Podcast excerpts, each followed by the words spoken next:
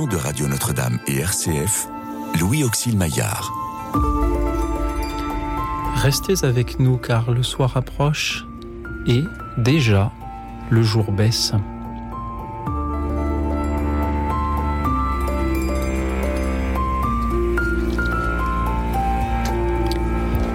Quel pèlerinage aimeriez-vous vivre, chers amis? Parlez-nous ce soir de ce voyage spirituel qui vous attend au bout du monde, peut-être, ou au coin de votre rue, éventuellement. Dites-nous où vous aimeriez vous rendre pour vous rapprocher du bon Dieu et emmenez-nous avec vous en nous appelant au 01 56 56 44 00 le 01 56 56 44 00. Vous pouvez aussi nous suivre et réagir en direct sur la chaîne YouTube de Radio Notre-Dame. Merci par avance pour vos témoignages, vos méditations de ce soir et merci à nos invités qui sont venus de loin aussi pour euh, vous écouter, euh, nous emmener en voyage. Corentin Dugas et Laurence Temler des œuvres pontificales missionnaires. Bonsoir. Bonsoir Louis Auxil, bonsoir, à tous les auditeurs. Corentin Dugas, vous êtes euh, responsable de l'animation, Laurence Temler, responsable communication et collecte pour ces œuvres pontificales. Missionnaires. Pourriez-vous, avant tout, en quelques mots, nous présenter que sont ces œuvres pontificales missionnaires ou, ces OPM pour, pour les intimes? Eh bien, les, les OPM, c'est le fond pour les missions faire très court, c'est ce qui permet aux, missions de vivre. Donc nous, collectons de l'argent dans tous les pays du monde. On a des directions nationales dans tous les pays du monde. Et cet argent ensuite est redistribué pour aider les églises pauvres, pour aider euh, les églises missionnaires, euh, pour soutenir la formation des prêtres. On soutient la formation de 80 000 séminaristes religieux et religieuses. On soutient des écoles, des orphelinats, des hôpitaux. Tout ce qui permet à la fois d'annoncer l'évangile et en même temps de manifester la charité du Christ pour que vive l'Église partout dans le monde. Quelle, quelle belle devise. C'est pourquoi sur votre site opm-france.org, il y a le bouton faire un don qui, est bien visible euh, en, haut à droite. Qu'est-ce que ces OPM ont de pontifical? Quel lien avez-vous avec, euh, avec le pape, avec le Saint-Siège? Laurence Temler. Alors, les œuvres pontificales euh, portent ce nom parce que depuis 100 ans maintenant, depuis 1922, plusieurs œuvres ont été regroupées et prises en charge par le Saint-Père, dont la propagation de la foi qui était née en France euh, il y a 200 ans, créée par Pauline Jaricot, et d'autres œuvres comme Saint-Pierre apôtre, euh, l'Union pontificale missionnaire et, la Sainte Enfance, qu'on appelle aujourd'hui l'enfance missionnaire. Et donc, elles ont été regroupées et euh, le pape a a décidé que dans le monde entier serait collecté pour ses œuvres, pour l'évangélisation, pour les terres de mission, pour la formation euh, des séminaristes, pour la construction d'églises, pour l'animation de l'esprit missionnaire euh, chez les religieux et chez les, prêtres. Euh, aussi pour le développement des vocations missionnaires auprès des jeunes. Donc il a, souhaité que ce soit toute cette œuvre pour la mission de l'Église ad gentes jusqu'aux extrémités de la terre qui soit directement dépendante de lui. Donc c'est une œuvre qui dépend directement du pape. Euh, c'est pour ça qu'elle est pontificale. Hein. Le, pape, c'est le Pontifex Maximus, le, pont entre Dieu et les hommes. C'est une œuvre qui donc, euh, j'imagine, voyage beaucoup aussi, euh, si vous soutenez des actions dans le monde entier. Alors nous, on ne voyage pas beaucoup parce que comme il y a des directions nationales dans tous les pays, et eh bien chaque directeur national à la fois est garant de ce qui se passe dans son pays et permet de, voilà, de trouver les projets et de les soutenir directement. Donc euh, nous, on voyage éventuellement de temps en temps à Rome, ce qui est très sympathique, ce qui nous permet de faire pèleriner euh, vers euh, la, ville, la ville éternelle. et puis, et puis sinon, on se déplace beaucoup en France. Ça, c'est une chance dans notre boulot d'aller dans les différents sanctuaires, les différents diocèses à la rencontre mhm. des, des services missionnaires. Et vous avez des liens aussi avec les directions d'autres pays? Bien sûr.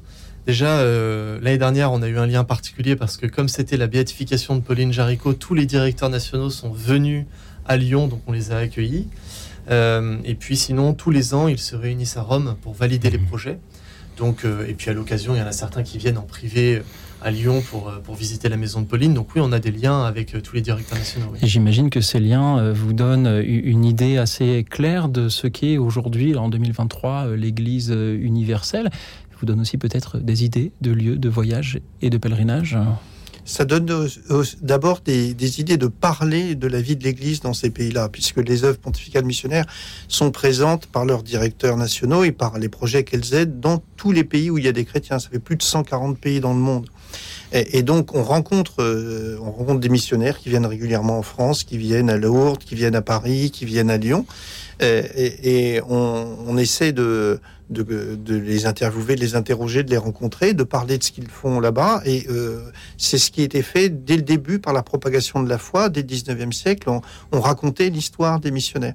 Donc on, crée, on crée ce lien entre euh, euh, ces prêtres, ces religieuses, ces laïcs qui sont catéchistes et, et, qui évangélisent dans le monde entier et qui font un travail absolument formidable. Et on, non seulement on les soutient matériellement, on les soutient aussi spirituellement et on parle de leurs actions. Euh, de ceux qui vont quelquefois jusqu'à témoigner par le sacrifice de leur vie. Il y a chaque année euh, des dizaines d'évangélisateurs, de, prêtres ou de laïcs euh, consacrés qui, sont, qui, qui donnent leur vie et qui sont tués dans le monde. Et à l'heure où nous avons échangé sur euh, l'opportunité de refaire une émission pour, euh, parler avec nos auditeurs euh, de divers sujets, vous m'avez dit il faudrait que nous parlions de ces voyages qu'un chrétien peut faire, peut-être de ces pèlerinages également.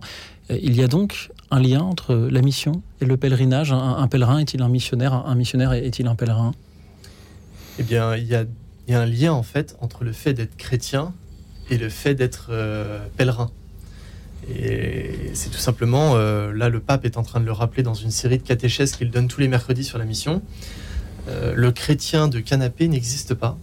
Quand on reçoit le baptême, on ne le reçoit pas pour nous-mêmes et pour en jouir comme ça chez nous, euh, tranquillement en lisant la Bible. On le reçoit pour le transmettre. Et d'ailleurs, les, premiers chrétiens, on leur donnait le nom de, de la doctrine qu'ils enseignaient, c'était le chemin on les appelait Rhodos. En grec, c'est le chemin, c'est Rhodos.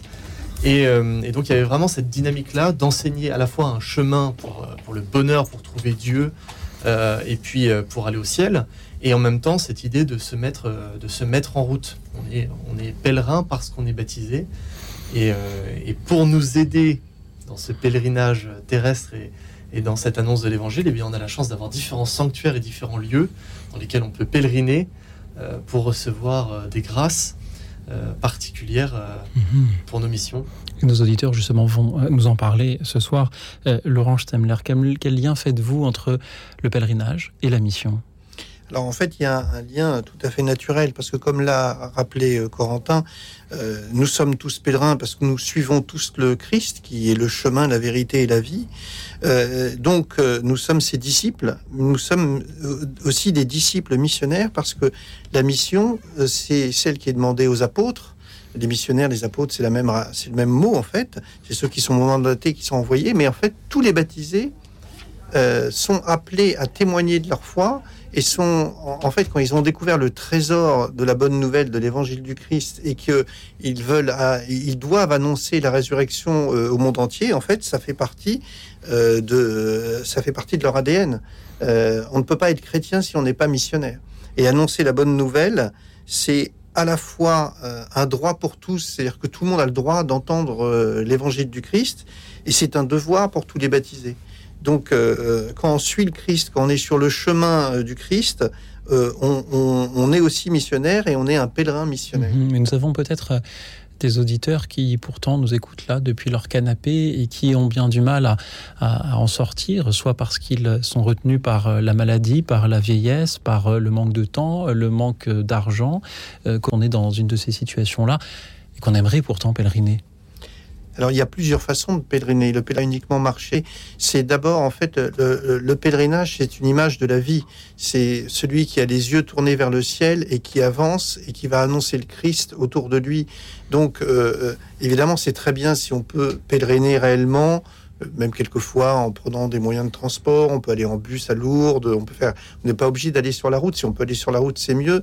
Mais même si on ne peut pas marcher, euh, prenons par exemple le pèlerinage de Chartres qui chaque année attire des milliers et des milliers de pèlerins.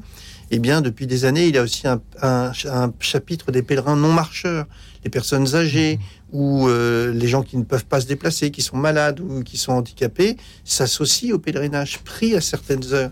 Donc, que ce soit un pèlerinage individuel ou un pèlerinage en groupe, on peut aussi pèleriner, euh, je dirais, depuis chez soi si on ne peut pas faire autrement. Corentin Dugas. Oui, moi, je, quand on, on, nous fait souvent cette objection-là, euh, notamment sur la mission, euh, beaucoup de gens nous disent parfois, euh, oui, mais moi, je peux pas me déplacer, c'est pas si simple, etc. Et je leur parle toujours de la petite Thérèse. Parce que la petite Thérèse, c'est une des, des, des copatronnes de la mission avec Saint François Xavier et la bienheureuse Pauline Jaricot. Et pourtant, elle n'a jamais bougé de son Carmel. Et ce qui a fait d'elle une missionnaire, c'est parce qu'elle s'est associée par la prière à l'aventure missionnaire. Elle avait un lien très fort. Ce qui lui avait fait découvrir ça, c'était euh, les lettres de Saint Théophane Vénard, euh, missionnaire MEP. Et elle a gardé comme ça des liens très forts avec plusieurs missionnaires des MEP, avec qui elle envoyait des lettres euh, pour, les, pour les soutenir. Et c'est ce qui a fait d'elle une grande missionnaire. Donc, on peut pèleriner, évidemment, si on peut, on peut aller faire des grands pèlerinages à pied.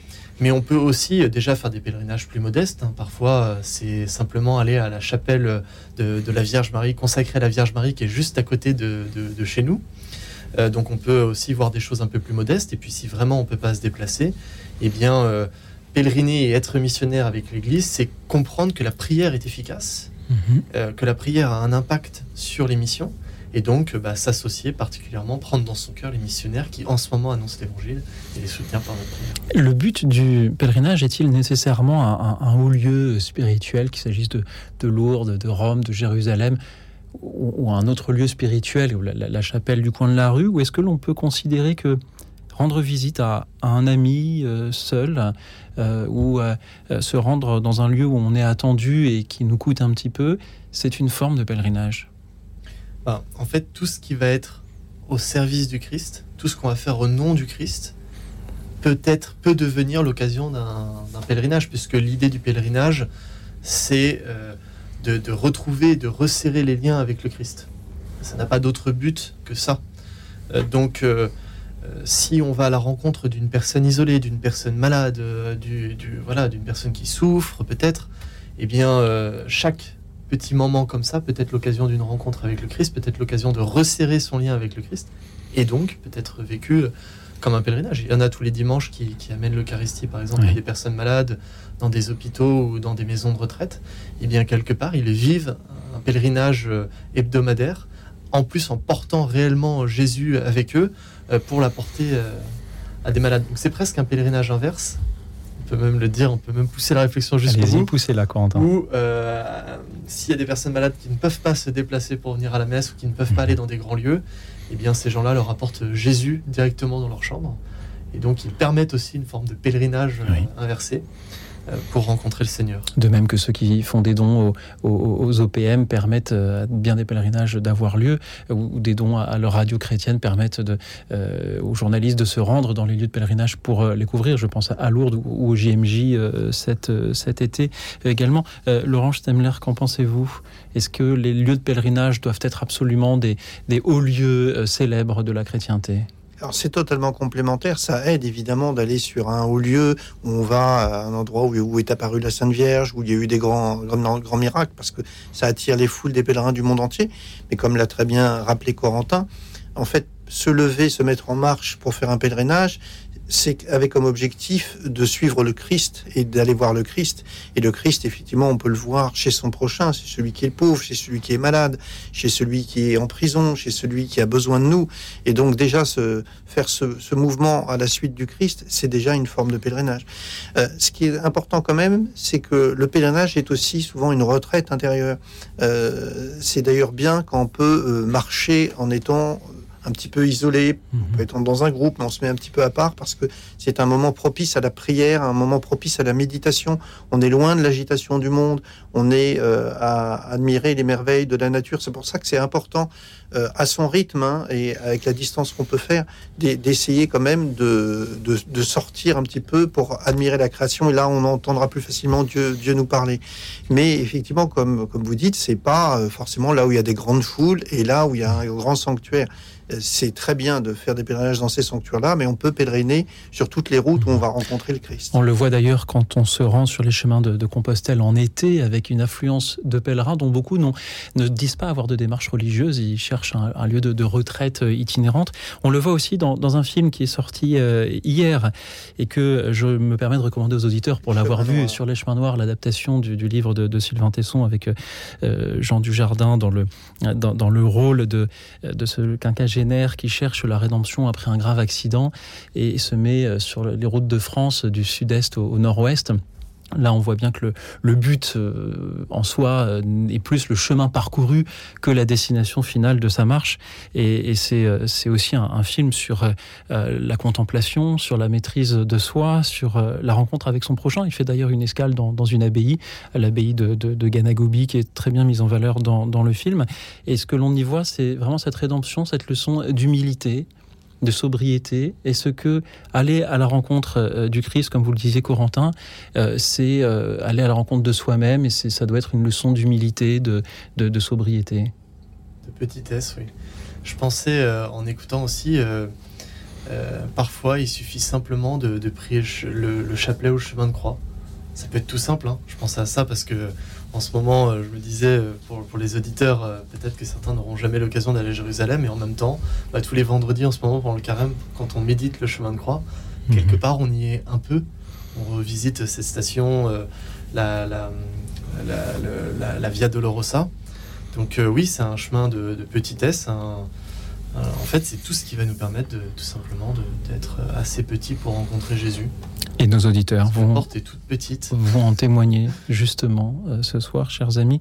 Merci à ceux qui ont déjà entamé leur pèlerinage jusqu'à leur téléphone pour composer le 01 56 56 44 00 et nous parler de ce voyage spirituel qui les attend, peut-être euh, au bout du monde, peut-être au coin de leur rue que vous aimeriez vous y rendre à pied, à cheval, en voiture, en bateau à voile ou d'une toute autre manière. Euh, dites-nous quel est euh, ce voyage que vous aimeriez pouvoir faire ou que vous aimez euh, faire au nom du Christ. Dites-le nous donc en témoignant à l'antenne en direct 01 56 56 44 00 et puisque nous disions que le pèlerinage est aussi un lieu de, retour à soi, de leçon d'humilité et de sobriété, je vous propose d'écouter le récit de ce jeune homme riche. C'est un titre extrait du tout dernier album de Grégory Turpin. Écoutons-le. Écoute dans la nuit, une émission de RCF et Radio Notre-Dame.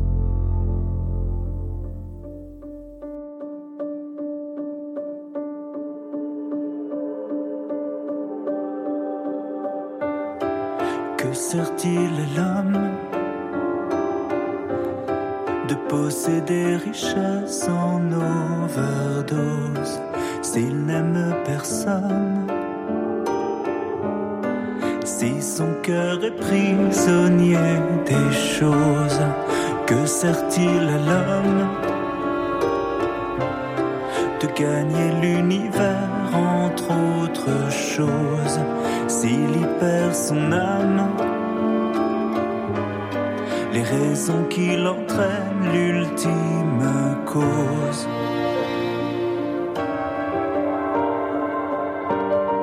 Comme un enfant, j'entends parfois cette douce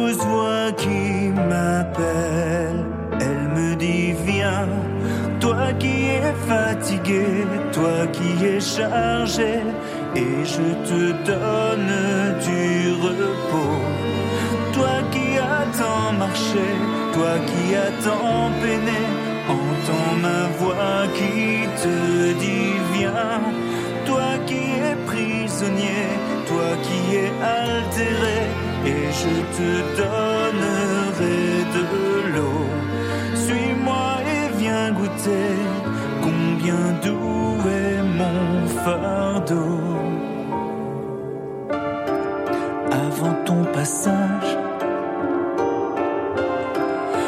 était rangé, trié, classé. Une vie si froide, si sage. Comme dans un musée de cire figé. Surtout ne pas oser, surtout ne pas risquer la blessure du cœur, se protéger des autres, dresser des murs que tu vas renverser en un instant. Alors, devenir pauvre au monde, mais être riche en toi, moi le mendiant, me dépouiller des ombres entrer dans la lumière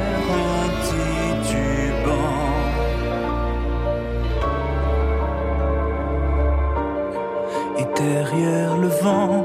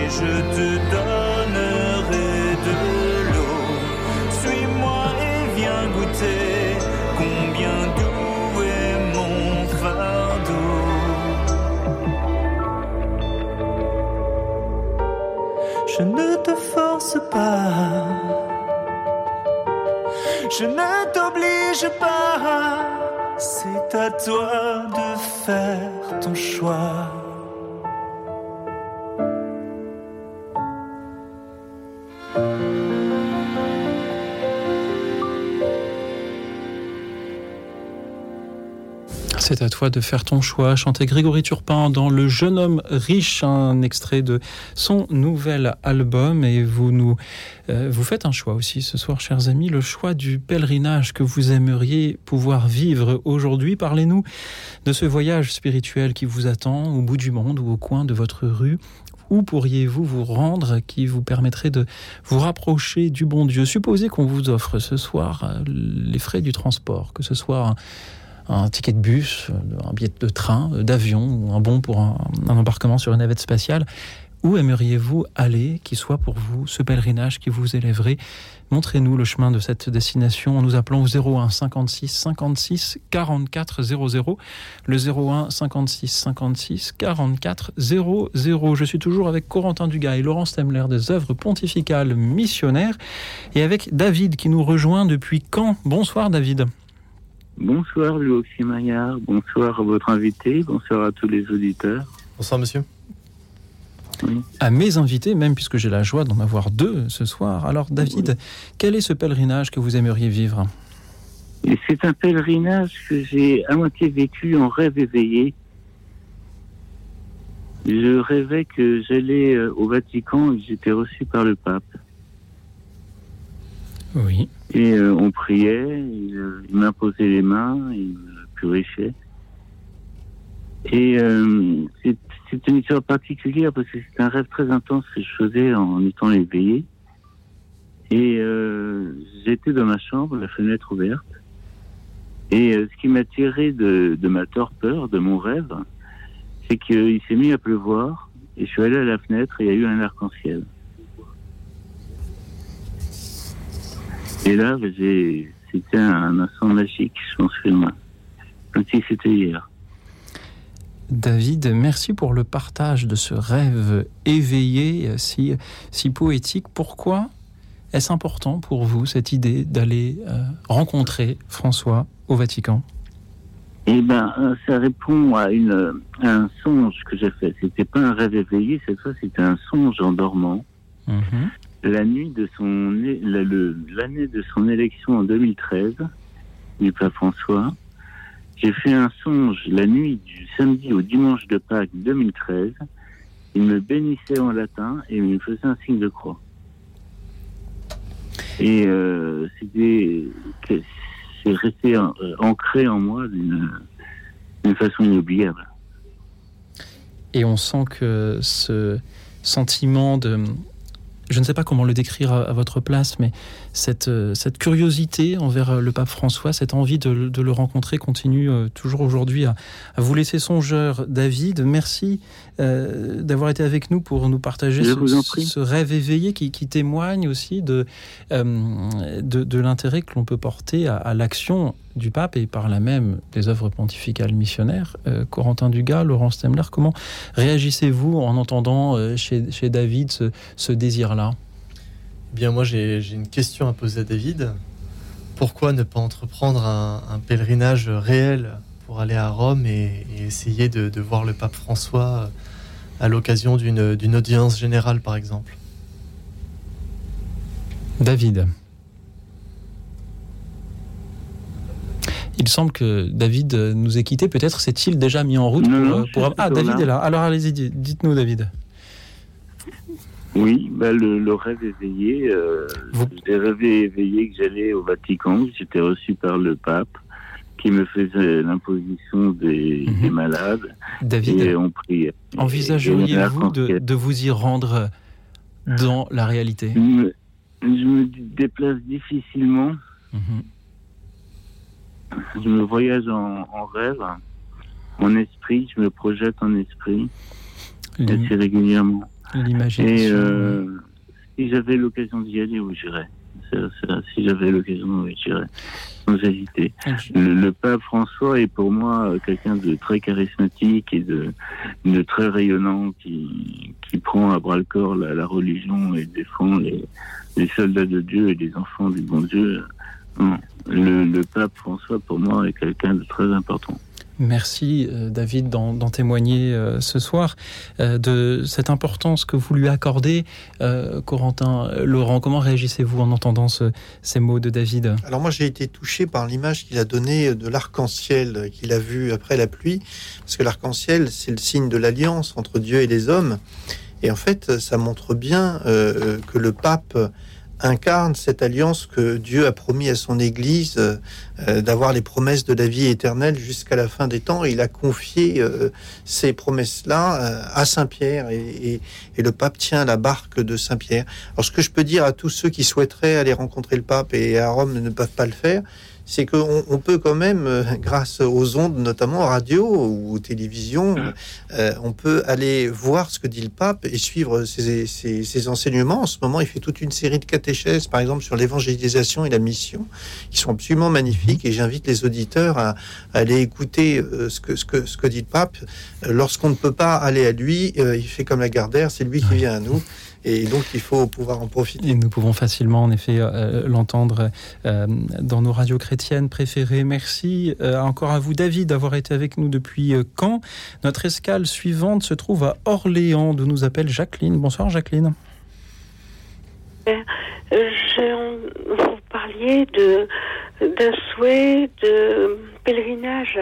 Et s'il y avait un pèlerinage où j'aimerais aller, c'est au Mexique au pied de Notre-Dame de Guadalupe et qui a eu une telle importance à cette époque où les conquistadors, euh, euh, par la pâte de l'or, euh, étaient très méchants. Je suis désolée, je trouve pas bien mes mots vis-à-vis -vis des Indiens et il les, il les maltraitait, ils étaient en esclavage.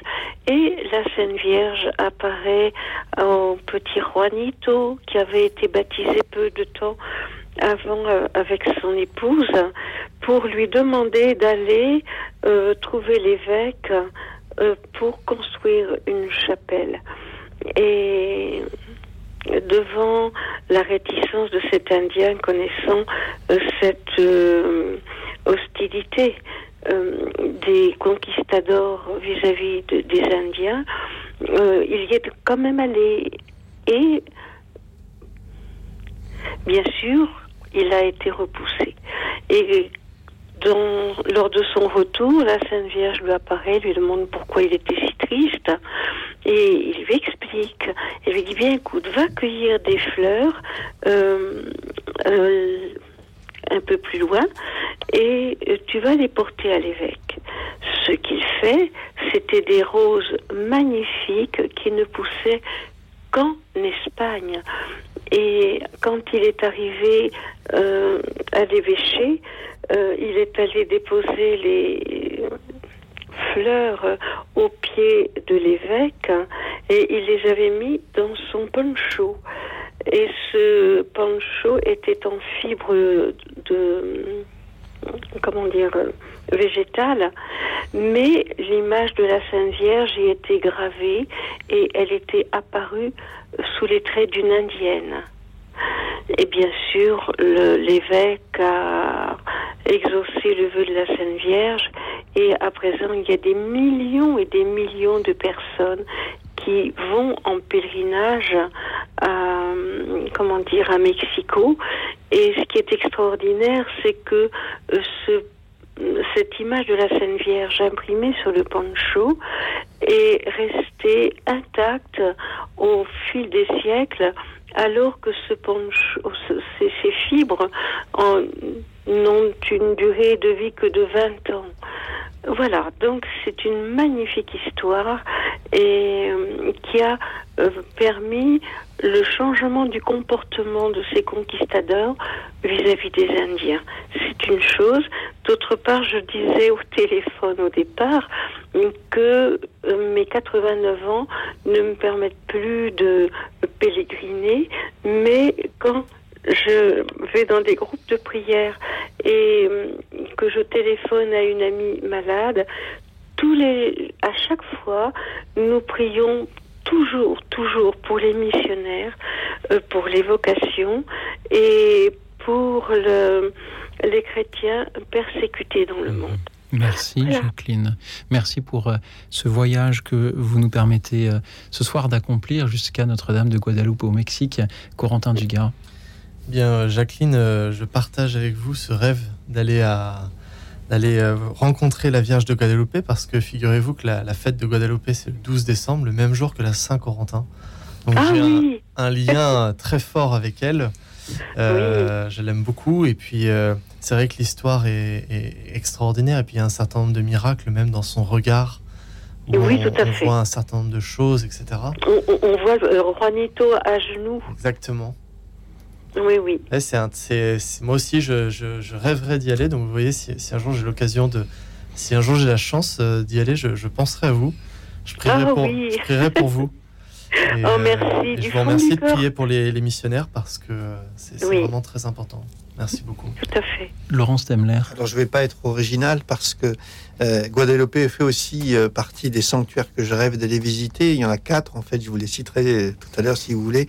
J'ai eu la chance dans ma vie d'aller dans énormément de sanctuaires, mais euh, Guadeloupe, c'est quand même un peu loin le Mexique et c'est un, lieu absolument extraordinaire par cette image miraculeuse de la Tilda de Guadeloupe qui me mhm. fait penser aux sphères de Turin, c'est-à-dire qu'il y a tellement de choses exceptionnelles que c'est presque une preuve scientifique du miracle. Enfin, de, en tout cas, de, de, la présence du divin euh, sur, sur Terre. Et euh, j'ai assisté à des conférences passionnantes qui montrent tous les petits détails. Enfin, on pourrait faire une émission entière de deux heures sur euh, Guadeloupe, on n'en ferait pas le tour. Et donc, mm. merci Jacqueline d'avoir témoigné de cela. Et puis, merci aussi, je, je, vous remercie comme Corentin de prier pour les missionnaires, parce que les missionnaires qu'on rencontre nous disent à quel point la prière les porte et à quel point la prière des fidèles leur est nécessaire. Donc, ils ont besoin autant de notre prière que de notre soutien. Merci Jacqueline. Je vous en prie, union de prière. Belle soirée à vous, euh, Jacqueline, et bonsoir à présent à Fabrice qui nous rejoint depuis hier dans l'Essonne. Bonsoir Fabrice. Oui, bonsoir euh, bonsoir euh, frère ou Abouna, et puis bonsoir à tous ceux qui nous écoutent. Alors moi, ça va être un peu classique. J'aimerais partir en, en Terre Sainte, mais, mais, mais pas dans les pas de notre Seigneur. J'aimerais aussi aller au Vatican, euh, ce qui semble euh, évident. Tout catholique, tout chrétien devrait faire ces, euh, deux pèlerinages. Et puis, par contre, j'ai expérimenté un pèlerinage, c'est celui de la vie intérieure, la vie spirituelle, mystique. Et on est vraiment un continent à découvrir. On est vraiment, c'est quelque chose d'extraordinaire. Il y a, j'ai l'impression qu'en nous, quand nous rentrons dans ces démarches, spirituelle, quand la vie mystique nous est donnée, euh, je crois que en fin de compte, on découvre des dimensions qu'on n'aura jamais imaginées. Impossible, c'est énorme. C'est quelque chose de, c'est le monde invisible, le, royaume qui se déploie et là, vous êtes, euh, voilà, il n'y a pas de mots pour décrire ça. C'est extraordinaire, vraiment extraordinaire.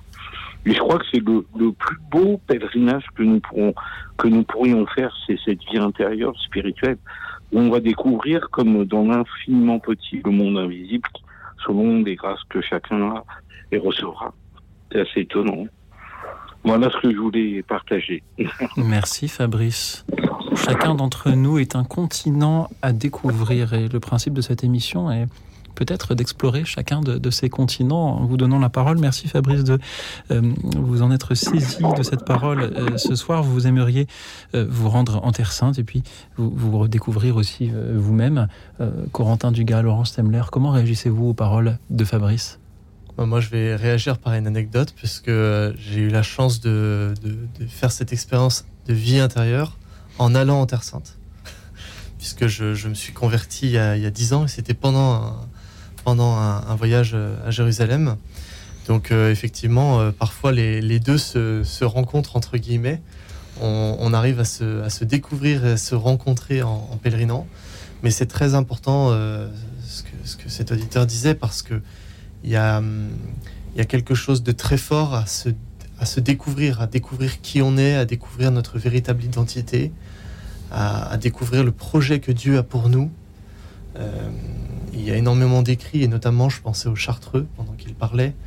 Euh, les Chartreux ont beaucoup écrit sur cette euh, identité, sur la cellule du cœur, sur l'intériorité à découvrir, sur euh, ce monde en fait immense qu'il y a en nous, à commencer par cette petite cellule dans laquelle il y a Dieu.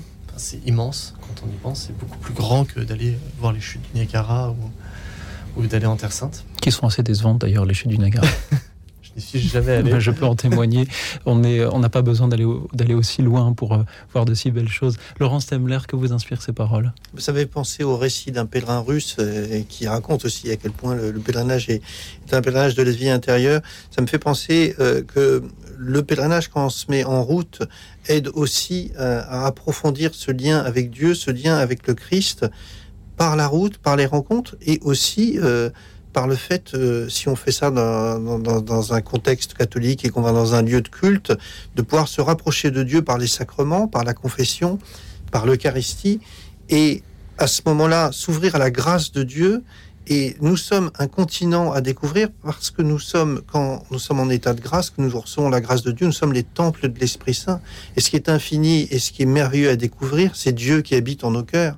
Et ça, ça ne peut se faire qu'en se rapprochant de Dieu, en se purifiant. Et le pèlerinage, qu'il soit intérieur ou sur la route, notamment quand il s'appuie sur les sacrements, permet, permet de, se rapprocher de Dieu et, d'approfondir Dieu qui, qui habite vraiment en nos cœurs. Et nous allons continuer à, approfondir ces pèlerinages, justement, grâce à vous, chers auditeurs, qui nous appelez toujours au 01 56 56 44 00 pour nous dire ce soir où vous aimeriez vous rendre en pèlerinage. Si on vous offrait euh, ce soir un, ticket de bus, de, métro, un billet de train, d'avion, un, bon pour, euh, pour une fusée. Euh, où aimeriez-vous vous rendre en pèlerinage? Quel est ce voyage spirituel que vous aimeriez accomplir et qui vous rapprocherait du bon Dieu, que ce soit au bout du monde ou au coin de votre rue? Parlez-nous-en en nous appelant donc 01 56 56 44 00. Merci aussi à ceux qui nous suivent en direct sur la chaîne YouTube de Radio Notre-Dame. Et puisque nous venons de parler de la Terre Sainte, je vous propose que nous nous y rendions en musique cette fois-ci. Il y a un, tube qui a beaucoup circulé sur Jérusalem il y a, a trois ans, qui continue d'ailleurs à, circuler. Euh, Jérusalem a chanté euh, en zoulou, dans lequel on pouvait euh, entendre ces, ces, paroles. Hein, Jérusalem et ma maison et ce, ce, tube a été aussi remis en musique par quelques orchestres et c'est pourquoi je vous propose de l'écouter interprété ici par pardon pour ma prononciation, le Westdeutscher Rundfunk Orchestra. Écoute dans la nuit, une émission de RCF et Radio Notre-Dame.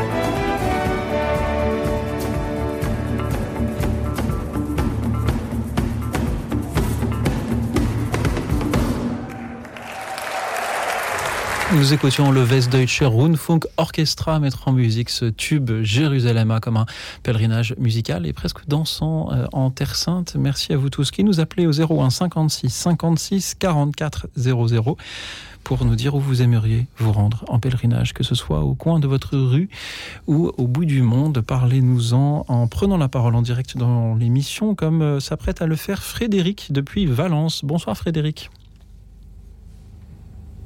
Bonsoir Frédéric, m'entendez-vous? Il semble que euh, la distance qui nous sépare de Valence soit telle que euh, l'appel mette du temps à, nous parvenir. Euh, Frédéric, êtes-vous avec nous? Pas encore, peut-être est-il déjà parti dans son pèlerinage. En tout cas, je, ne vous entends pas, hélas, Frédéric. On va essayer de. Allô? Ah, allô, Frédéric oui, ça y est, je vous entends, c'est parce que j'avais le casque. Ah, c'était donc pour cela. J'ai fait la radio, voilà. Frédéric, merci d'être avec nous. Vous vouliez nous parler d'un pèlerinage Ouais, parce qu'en fait, j'ai entendu, bah, c'est la première fois que j'ai écouté l'émission, donc euh, bonsoir à tous. Bonsoir, monsieur. Et euh, bah, je tenais à partager un petit peu ce que j'ai vécu. Allez-y. Donc, c'est suite, à une, eh, donc, suite à une hospitalisation en 2006 où j'ai fait un an d'hôpital. Et euh, il y avait quelque chose de très très fort qui était à l'intérieur de moi, en fait, à l'époque et qui me répétait toujours va en Palestine, va à Jérusalem. Et c'était des choses qui étaient, mais euh, qui martelaient sans arrêt H24, H24, H24. Donc j'ai fini par préparer mon, voyage. Alors j'ai peut-être un peu, je sais pas. Mais euh, j'ai préparé mon voyage pendant deux ans, le temps que je me remette, le temps que je fasse l'éducation, etc. Et puis en 2009, j'ai pris mon billet, je suis parti tout seul, sac à dos là-bas. Et euh, donc j'ai atterri là-bas à Ifa. Au départ, c'était un simple voyage. Et quand je suis arrivé à Nazareth, en fait, il y a eu quelque chose qui s'est passé qui était très très fort à, la grotte, en fait. Et, euh, et de là démarrer le pèlerinage. Donc j'ai traversé après, euh, j'ai fait à pied, euh, ça a été un peu mon pèlerinage, c'est là c'est vraiment commencé, où j'ai fait à pied donc de Nazareth jusqu'au lac de Tibériade, où j'ai pu aller à Capernaum, mon des béatitudes, et où il s'est passé vraiment des choses extrêmes, que je ne voudrais pas dire là parce qu'elles sont personnelles. Et puis, euh, puis voilà, je sais plus quoi dire. C'est déjà beaucoup. Frédéric, aimeriez-vous dire Oui. C'est en fait, je vais partager cette expérience-là parce qu'il y a tous les gens qui sont malades, il y a tous les gens qui se posent des questions. Euh, je peux pas y aller seul, je peux pas ci, je peux pas là, et d'encourager euh, n'importe qui à dire j'y vais et je me pose pas de questions. Parce qu'après les rencontres là-bas, elles se font seules. Et euh, il y a des choses énormes qui se passent, surtout quand on y va seul plus qu'en groupe, je pense.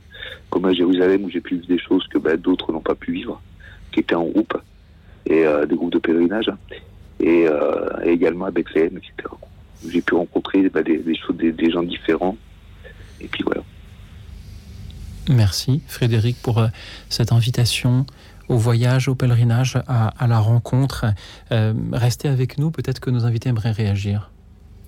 Il y, a une chose que je voudrais.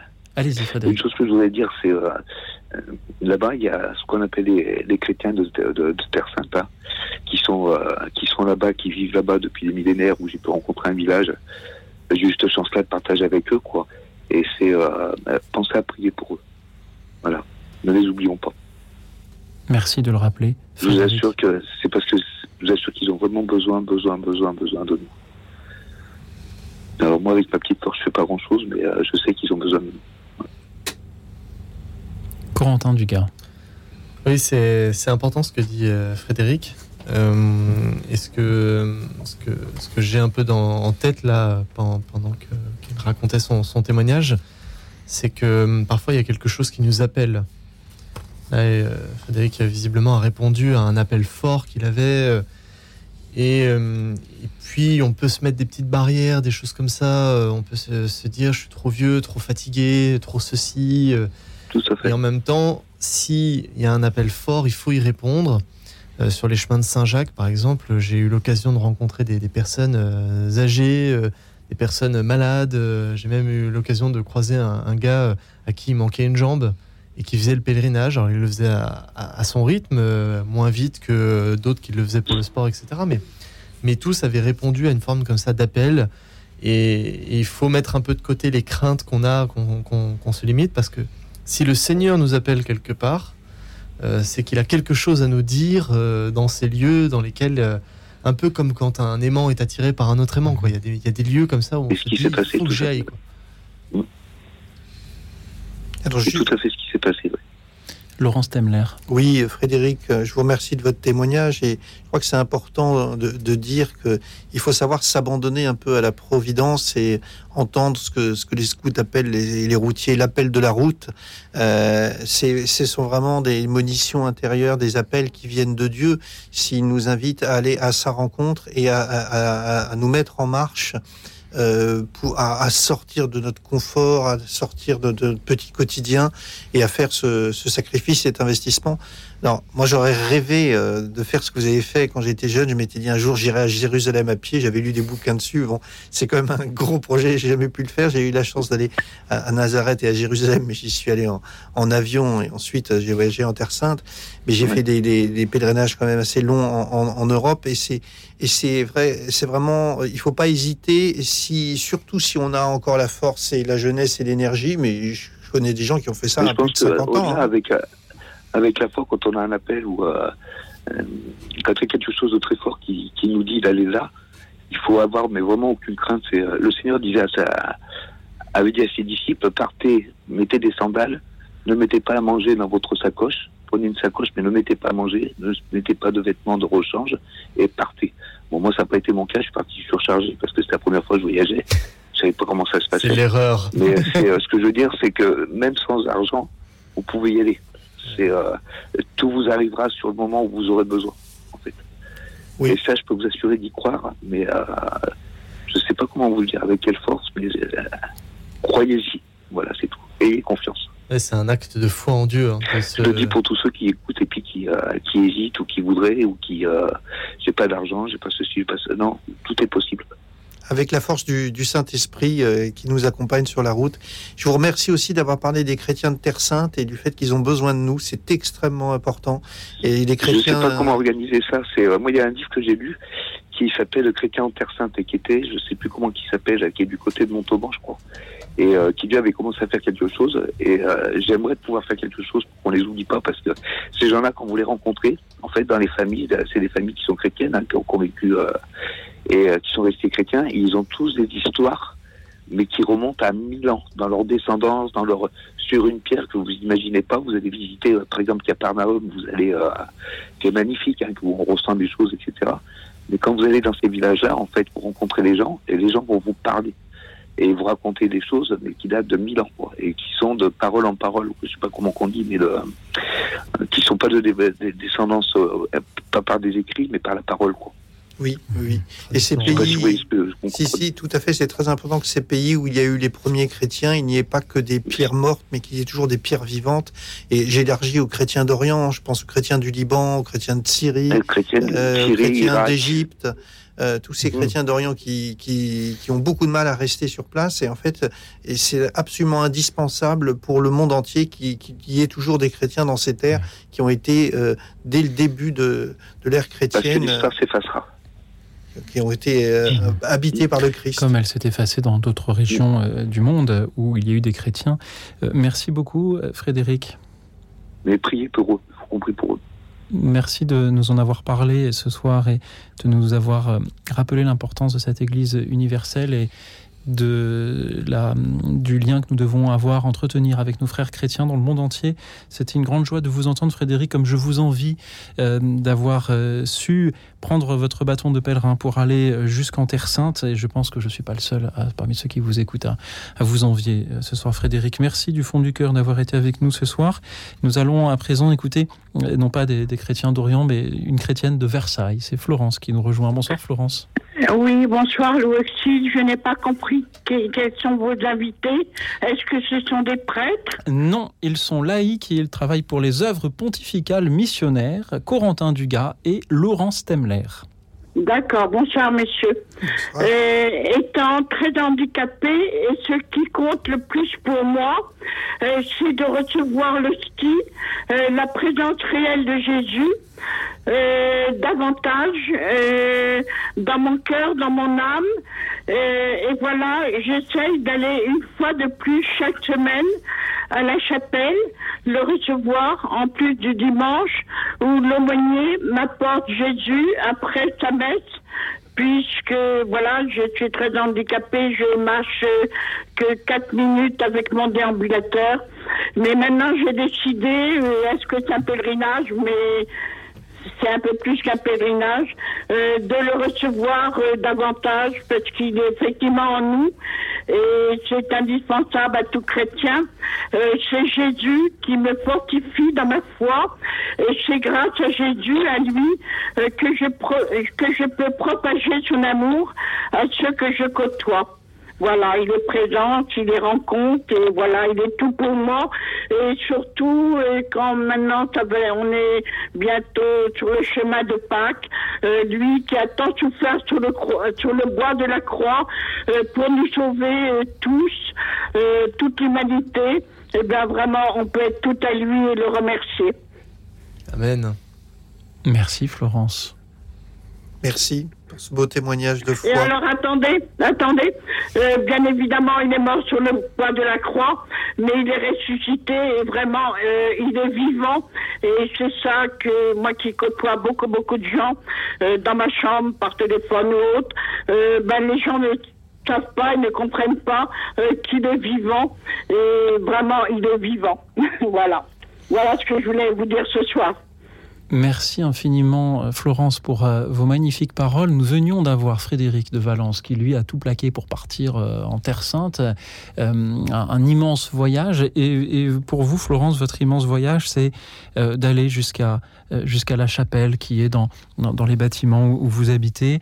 Et, on mesure aussi à quel point c'est un effort d'une importance égale à, celui que, que, Frédéric, lui, a dû fournir pour se rendre jusqu'en jusqu'en Terre Sainte. Merci Florence de nous offrir le récit de, ce pèlerinage-là que vous essayez de, faire euh, chaque semaine euh, avec votre déambulateur. Euh, Corentin Dugas, Laurence Temler, que, vous inspire la, conviction, la, foi de, Florence ce soir? C'est très beau parce qu'effectivement, la messe est un pèlerinage à, part entière. parce que nous croyons que, que nous sommes contemporains de l'événement de la croix, euh, de la crucifixion, que nous sommes vraiment pendant la messe avec le Christ euh, présent, avec le Christ euh, crucifié, donc avec la Vierge Marie également. Donc si on y croit vraiment, effectivement, c'est un pèlerinage en Terre Sainte en direct, vécu évidemment au travers du, prêtre qui offre le sacrifice, mais effectivement c'est un vrai pèlerinage et un pèlerinage extraordinaire qu'on peut vivre quasiment tous les jours. Et ça me permet de dire que c'est quand même une grâce tout à fait exceptionnelle qu'on a en France de pouvoir vivre ça, parce que euh, on accompagne aussi des églises, nous, euh, avec les œuvres pontificales missionnaires dans certains pays, dans lesquels euh, parfois les populations ne peuvent avoir la messe qu'une fois toutes les deux, trois semaines, voire tous les mois, voire parfois ils n'ont la messe qu'une fois tous les deux ou trois mois. Donc euh, ce témoignage-là nous permet juste de, rendre grâce et de nous dire, eh bien, en France, on a quand même de la chance parce que la messe est accessible, les sacrements sont accessibles. Euh, nous avons Est-ce que je peux rajouter? Allez-y, Florence. Oui, je voudrais rajouter quelque chose. Euh, notre aumônier, c'est le père Vianney Jamin à Versailles. c'est un EHPAD chrétien, la maison Saint-Louis où j'habite. Et vraiment, c'est le seul prêtre. je suis handicapée depuis l'âge de 42 ans. Depuis l'âge de 42 ans, oui. J'ai 76 ans. Et voilà, quand il m'apporte, euh, ben justement, on discute un petit peu. Euh, et quand il m'apporte hostie, c'est le seul prêtre euh, qui me dit en partant, ben, je vous laisse avec Jésus. Vous pouvez pas savoir la joie qu'il me donne ce prêtre de, ben, avant de partir, il est au à la porte et me dit ben, Je vous laisse avec Jésus, je vous laisse avec Jésus. C'est vraiment le seul prêtre et je peux que le remercier. Merci de nous rappeler l'importance aussi euh, d'avoir euh, des prêtres pour, euh, pour cela, pour les sacrements. Florence, c'est une grande joie de, de, vous entendre ce soir et ce sera une grande joie aussi d'entendre tous les auditeurs qui ont bien des lieux de pèlerinage dont on nous parlait, peut-être la chapelle qui est en bas de votre immeuble ou ou ce sanctuaire à l'autre bout du monde dans lequel vous rêvez de vous rendre. Quel est ce pèlerinage que vous aimeriez accomplir, chers amis? Parlez-nous de ce voyage spirituel qui vous attend et parlez-nous-en en composant le 01 56 56 44 00. Le 01 56 56 4400. Merci aussi à ceux qui nous suivent et réagissent en direct sur la chaîne YouTube de Radio Notre-Dame. Merci à nos invités Corentin Dugas et Laurent Stemler des œuvres pontificales missionnaires. Avec eux, nous nous retrouvons dans un instant. À tout de suite.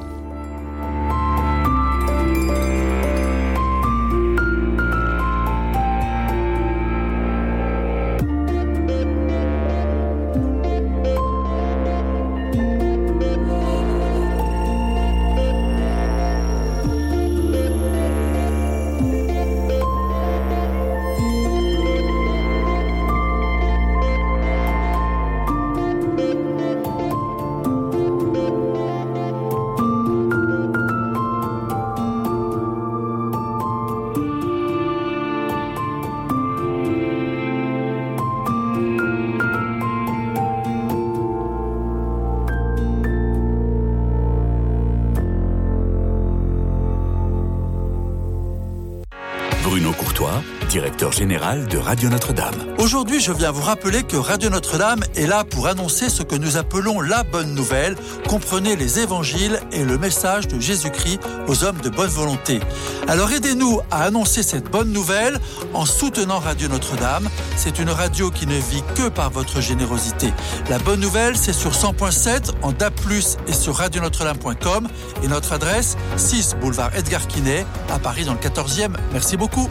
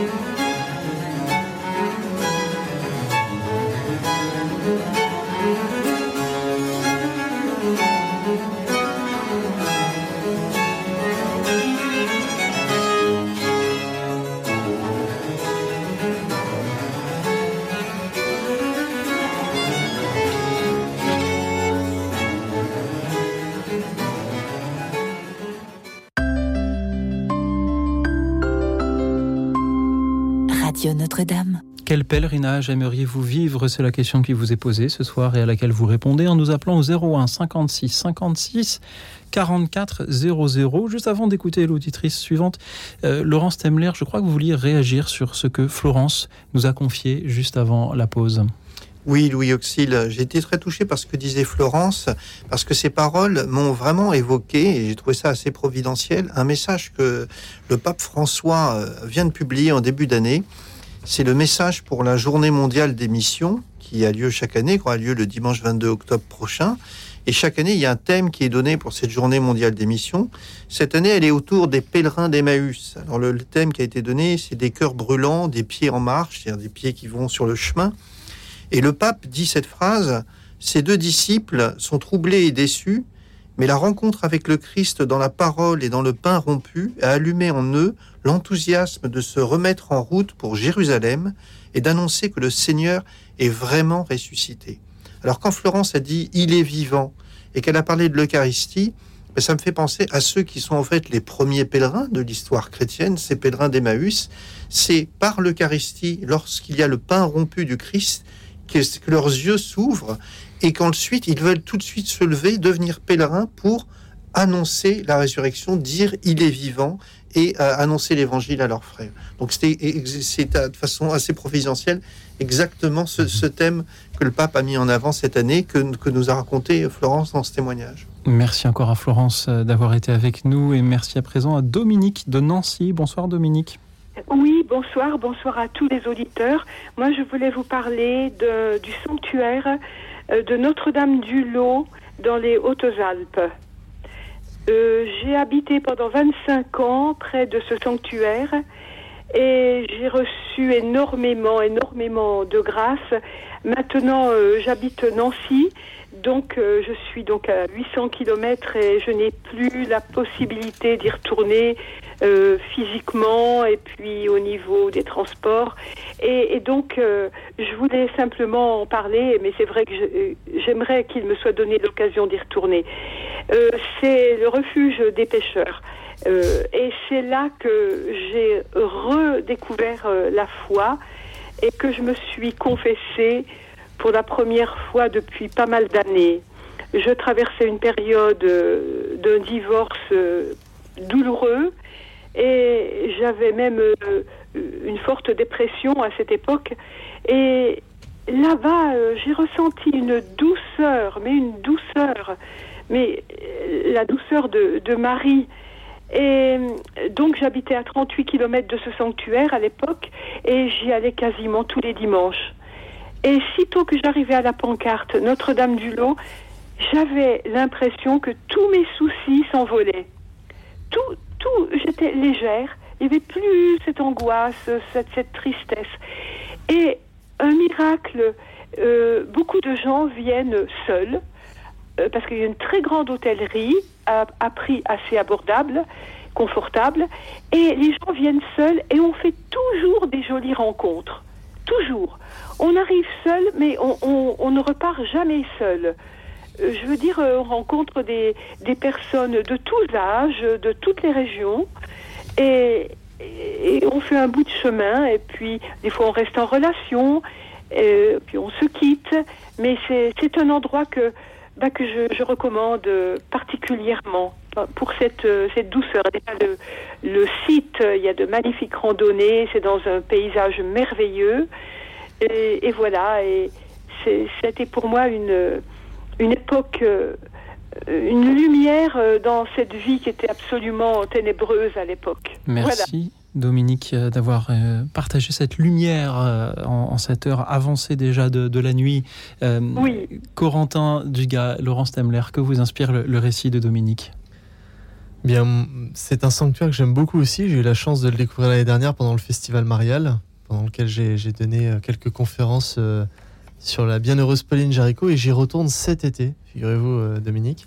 Oui. Donc, euh, je vous emporterai euh, par la prière dans le, dans, le, dans le sanctuaire. Je vous confierai à, à- à la Vierge du Lot. Ah, c'est gentil. Euh, comme ça, vous aurez l'occasion d'y retourner du- d'une- autre manière. Oui. Mais c'est vrai que c'est un très bel endroit. l'hi- L'histoire est quand même assez extraordinaire puisqu'il y a une huile là-bas qui, qui, qui- qui brûle et qu'on peut utiliser euh, euh, pour, pour guérir des maux physiques ou des maux spirituels. Et Oui. effectivement, il y a énormément de grâces euh, qui sont données. Énormément, oui. Merci Dominique. Eh bien, c'est moi. Je, je vous remercie de m'avoir écouté et bonne, bonne nuit. Merci pour de nous parler de, de ces lieux inspirants euh, et, et même euh, guérissants, si, puisque vous le dites, avec, euh, avec toute la prudence, bien sûr, que, que cela euh, requiert. Dominique, merci d'avoir été avec nous. Merci à présent à Manuel qui nous rejoint depuis euh, les côtes d'Armor. Bonsoir Manuel. Bonsoir, monsieur. Et bonsoir à toute l'équipe. hein, Parce que c'est important. Tout ce que moi j'écoute, suis croyante toute ma vie. Et d'autre part, j'ai été père de ma femme en 1974 et je me trouvais avec quatre enfants, toute seule, pour les élever. Et le fils aîné avait à peine 8 ans et demi. Après, il y avait une fille à 6 ans. Il y avait une autre fille à 4 ans. Et il y avait le dernier fils de 23 mois. Manuel, merci pour euh, euh, tout ce que vous avez Et fait donc, pour eux. Oui, dites-nous. Et de là, et de là, tout le temps était croyante, et le monsieur, le, le père de l'église et tout ça, et religieuse, venaient me voir, ils sont beaucoup m'aider. Au niveau de voilà, pour que moi, je, je me trouvais totalement triste de me me trouver dans cette situation-là, et Oui. je le souhaite à personne d'arriver là. Mais j'arrivais à élever mes enfants, tout le monde est en bonne carrière. Ils sont artisans, vêtements, ma fille est comptable et tout ça. Euh, et là, bon, je, je suis content. Je suis content que tout le monde croit à Dieu pour que nous arrivions sur la terre. Nous sommes là de passage. Manuel. Donc, euh, je souhaite que tout le monde croit à Dieu pour que c'est Dieu qui est là pour nous aider. Merci de nous le rappeler. Manuel, où aimeriez-vous vous rendre en pèlerinage? Moi, j'aime beaucoup Notre-Dame de Paris pour que tout le temps, euh, pour que moi j'habitais à Ivry-Essonne, dans la région de Paris. Et tout le temps, avec mes enfants à Notre-Dame de Paris, tout ça. Et là, me trouve en Bretagne, euh, Côte d'Armor, à Pabou. Pabou.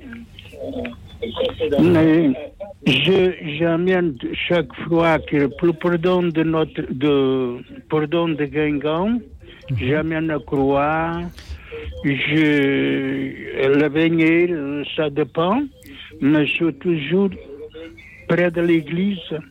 Et de la basilique pour Mais- aider. Manuel, d'où vous vient, d'où vous vient votre délicieux accent étranger, Manuel? Portugal, de, Port- de Porto. Il y a aussi au Portugal un, un haut lieu de pèlerinage. oui, moi, j'aime- je- oui, pour que Notre-Dame de Fatima, c'est, là que moi, j'aime bien y aller. Et, et conseille à tout le monde qui puisse y aller, c'est très important.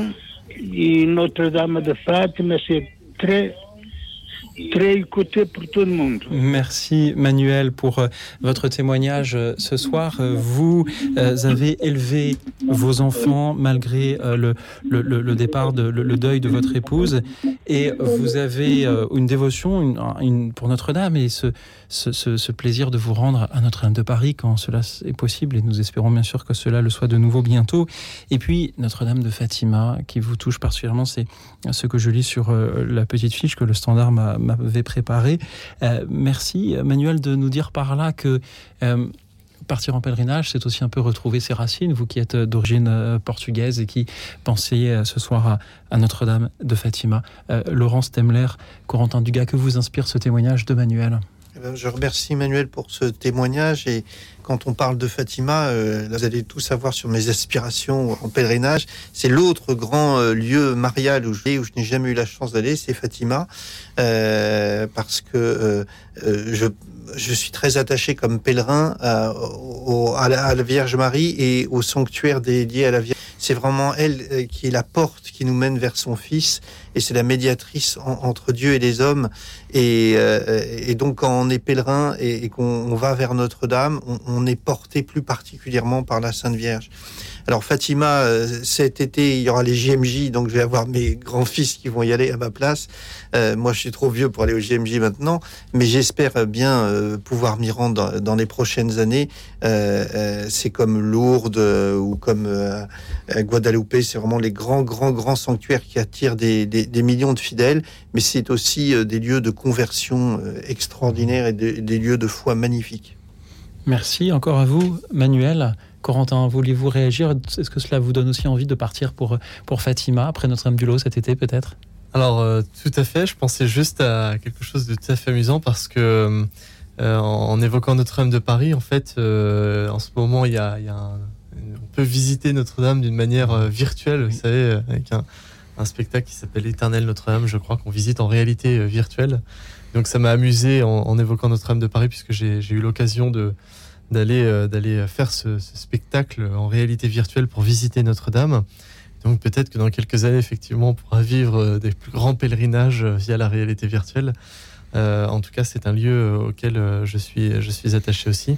Puis par rapport aux racines aussi, c'est tout à fait, tout à fait touchant parce que effectivement, il y a quelque chose de l'ordre du pèlerinage quand on retourne là où on a grandi. C'est ce que ce que je vis quand je reviens en Vendée. À chaque fois, je me dis tiens, je, je reviens sur la terre de mes pères. Euh, je vis ça un peu comme un, pèlerinage. C'est des, témoignages qui sont touchants. Merci Manuel d'avoir été avec nous ce soir depuis les Côtes d'Armor. Merci à présent à Dorothée. Bonsoir Dorothée. Dorothée qui nous appelle depuis Ferney-Voltaire. Dorothée, m'entendez-vous?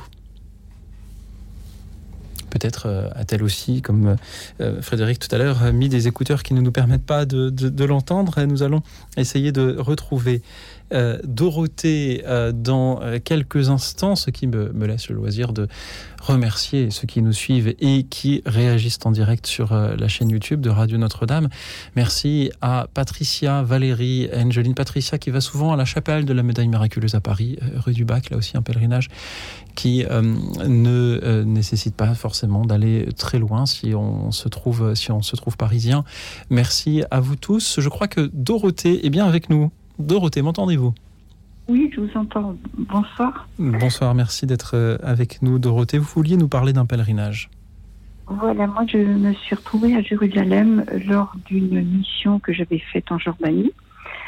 Euh, je suis d'abord allée au Mont Nebo et puis de là j'ai vu la Terre Promise. Et ensuite je suis allée à Jérusalem. Et c'est un endroit que j'aimerais parce que j'ai vécu des choses, comme l'a dit tout à l'heure, quand on voyage seul, on vit d'autres choses que quand on est en groupe. Donc j'ai rencontré un prêtre kényan, j'ai rencontré une sœur de la communauté de Mère Teresa, euh, parce qu'on était bloqué au passage douanier, donc on a passé six heures à papoter ensemble, à échanger. Et euh, je dirais ce qui m'a le plus marqué pendant ce pèlerinage, c'est quand j'ai foulé les, euh, les pavés à Jérusalem. En fait, je me disais, tu es à l'endroit où Jésus a marché. Et j'ai fait ce chemin de croix qui existe encore aujourd'hui. Et pour moi, ça a été vraiment euh, un moment de, de euh, un moment très fort. Et j'espère que je vais pouvoir retourner là-bas et refaire exactement ce même chemin de croix. Voilà. Merci Dorothée. Merci de nous donner aussi envie de nous y rendre à Jérusalem. Oui, c'est un très, un très bel endroit.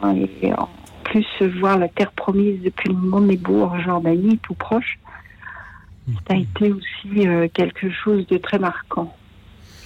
Euh, je suis passée à Jéricho aussi. Et si je peux, ben, j'aimerais bien y retourner.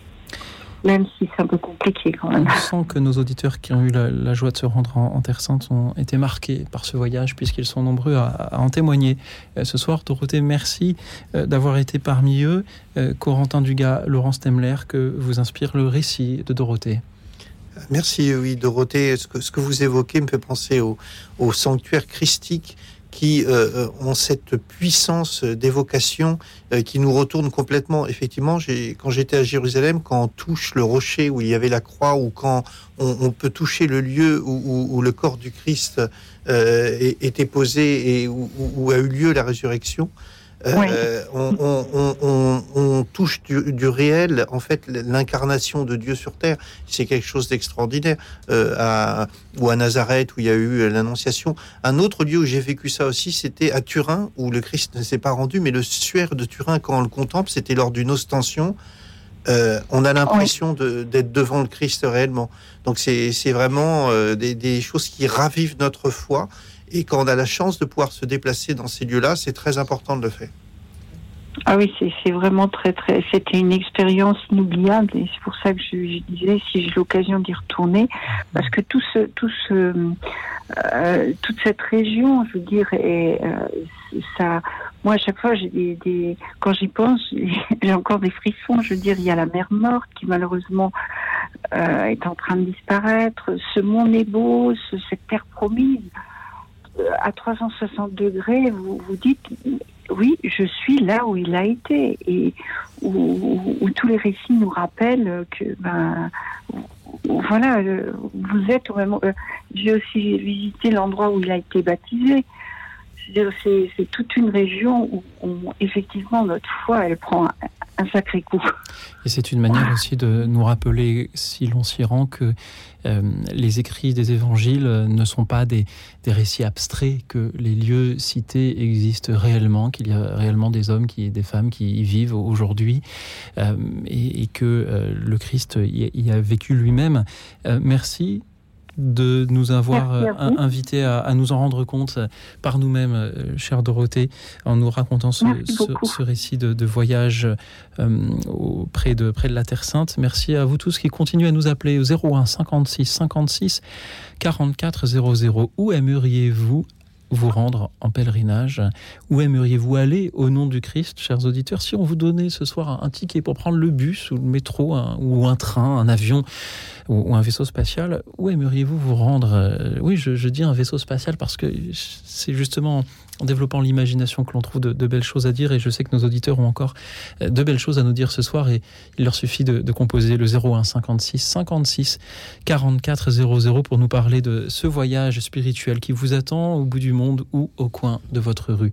01 56 56 44 00 et puisque nous évoquions à l'instant cette joie d'apercevoir la terre promise je vous propose de nous replonger dans le récit du peuple hébreu qui, sous la conduite de Moïse, euh, fuit l'Égypte justement pour euh, prendre la direction de cette terre promise.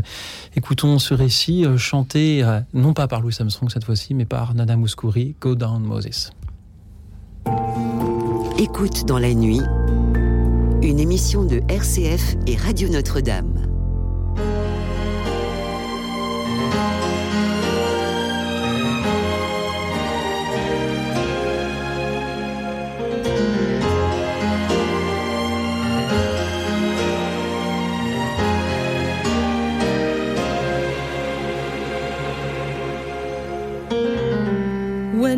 Israel was in Egypt's land, let my people go.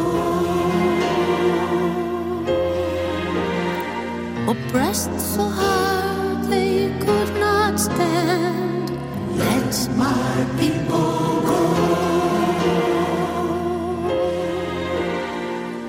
Go down, Moses,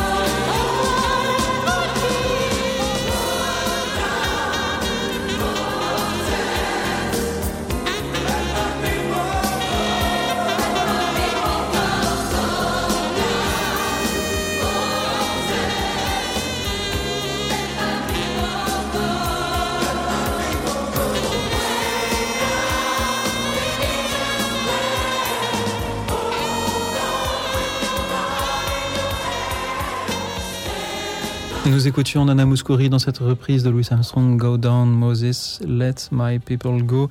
Le récit du peuple hébreu fuyant l'Égypte pour euh, prendre la direction de la terre promise. Merci à vous, chers auditeurs, de nous parler aussi ce soir de votre terre promise. Quel pèlerinage aimeriez-vous vivre? Où aimeriez-vous aller? Au nom de Jésus, parlez-nous ce voyage spirituel qui vous attend au bout du monde ou au coin de votre rue.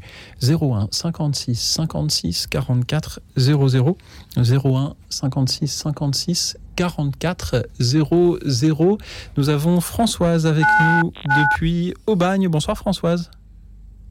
Oui, bonsoir. Euh, Je voulais parler de faire euh, un pèlerinage euh, à Saint-Charbel, au Liban. Oui. Pourquoi Saint-Charbel au Liban, Françoise? Mais j'en ai euh, entendu, j'en ai entendu à plusieurs euh, reprises. Euh, j'ai, euh, il y a une, une fille avec qui j'étais allée à pèlerinage à, à Notre-Dame de la Salette qui m'en a parlé aussi. J'étais dans le bus à côté d'elle et elle m'a dit qu'elle me donnerait de l'huile euh, de Saint-Charbel euh, qu'elle a on peut la commander sur internet mais comme Notre-Dame du Lot Oui. et, et, et ce saint il y a beaucoup de catholiques et même des musulmans qui le prient Mhm. et il y a des ben, des miracles mais c'est plutôt parce que il y a du sang euh, qui s'écoule de, de son sarcophage Mhm.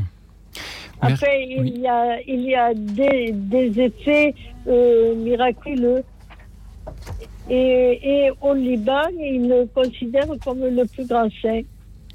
Merci Françoise de nous en Oui. parler euh, ce soir de euh, Saint-Charbel au Liban. Vous aimeriez vous rendre euh, sur sa tombe? Merci car ce soir nous avons Oui, parlé de- du lieu de pèlerinage Mario, nous avions parlé de, de la Terre Sainte beaucoup et là c'est d'une autre personne dont on parle, euh, rendre cet hommage-là euh, à, à Saint-Charbel pour toute l'importance qu'il a pour, pour les chrétiens euh, d'Orient et, et pour les chrétiens d'Occident aussi d'ailleurs. Laurence Temler, Corentin Dugas, que vous ces paroles de Françoise Alors moi, merci Laurent. Françoise. Moi, je suis content qu'on parle de Saint-Charbel. J'aime beaucoup le Liban. Euh, hier encore, euh, j'ai rencontré le recteur de la cathédrale d'Antélias qui était venu nous voir à, à Lyon, dans la maison de, de Pauline Jaricot à Lorette, et, et qui parlait de la, la situation des chrétiens du Liban. Quand j'ai visité euh, le Liban euh, il y a une quinzaine d'années, je suis allé dans la vallée de la Kadisha, là où il y a tous les sanctuaires des saints, les sanctuaires de Saint-Charbel, la tombe de Saint-Charbel, Ouais, ouais. euh, Sainte Rafka, euh, et, j'ai admiré d'abord c'est des lieux extraordinaires qui sont absolument superbes avec des, des, des vieilles chapelles, certaines qui sont creusées directement dans, dans la roche à flanc de montagne. Et, donc c'est rien que pour ça, ça, ça, ça vaut vraiment le pèlerinage. Et en plus, il y a cette foi profonde des, des Libanais, des Maronites et des différentes communautés chrétiennes là-bas, euh, dans cette terre qui est euh, si éprouvée par les difficultés euh, depuis des siècles maintenant. Et bien, ce, ça, ça ravive notre foi euh, de, de voir ces, ces chrétiens dynamiques qui, malgré les difficultés, malgré les épreuves, tiennent euh, dans les épreuves et sont fidèles au Christ. Et ben, ça nous encourage beaucoup dans notre foi. Donc, euh, c'est important, euh, effectivement, de, de se tourner vers, vers ces lieux, ces lieux saints où il y a eu des grands saints qui euh, sont des modèles pour nous. Merci Françoise de nous y avoir emmenés ce soir en quelque sorte au Liban sur la tombe de, de Saint-Charbel et pour y avoir été moi-même ce qui m'a beaucoup touché c'est de comprendre que alors même qu'en France on a parfois tendance à, relier euh, la foi chrétienne à, une, identité euh, bien française, bien gauloise, parfois même un peu politique, on se rend compte en allant au Liban que l'évangile ce n'est pas du tout cela et que on peut être chrétien en, en, en- en ayant une, une culture tout à fait différente. Merci Françoise de nous en avoir parlé. Merci à Jean Herman à présent de Lyon. Bonsoir Jean Herman. Ah, bonsoir Louis Xil, bonsoir messieurs.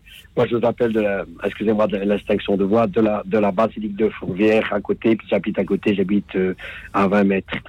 Et mon pèlerinage, moi, euh, j'ai 50 ans à la FSE, donc mon pèlerinage c'est un peu tous les, tous les bois et les forêts.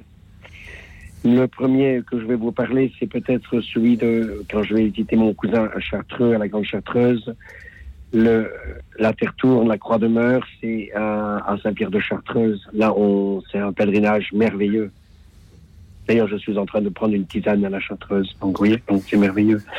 Et puis, bah, comme tous les scouts d'Europe, j'ai, été à Lourdes et, et je suis allé aussi à Fatima. Vous parliez de Fatima tout à l'heure. J'ai été quatre fois à Fatima pour aider les malades dans, dans, la, dans, en tant que routier.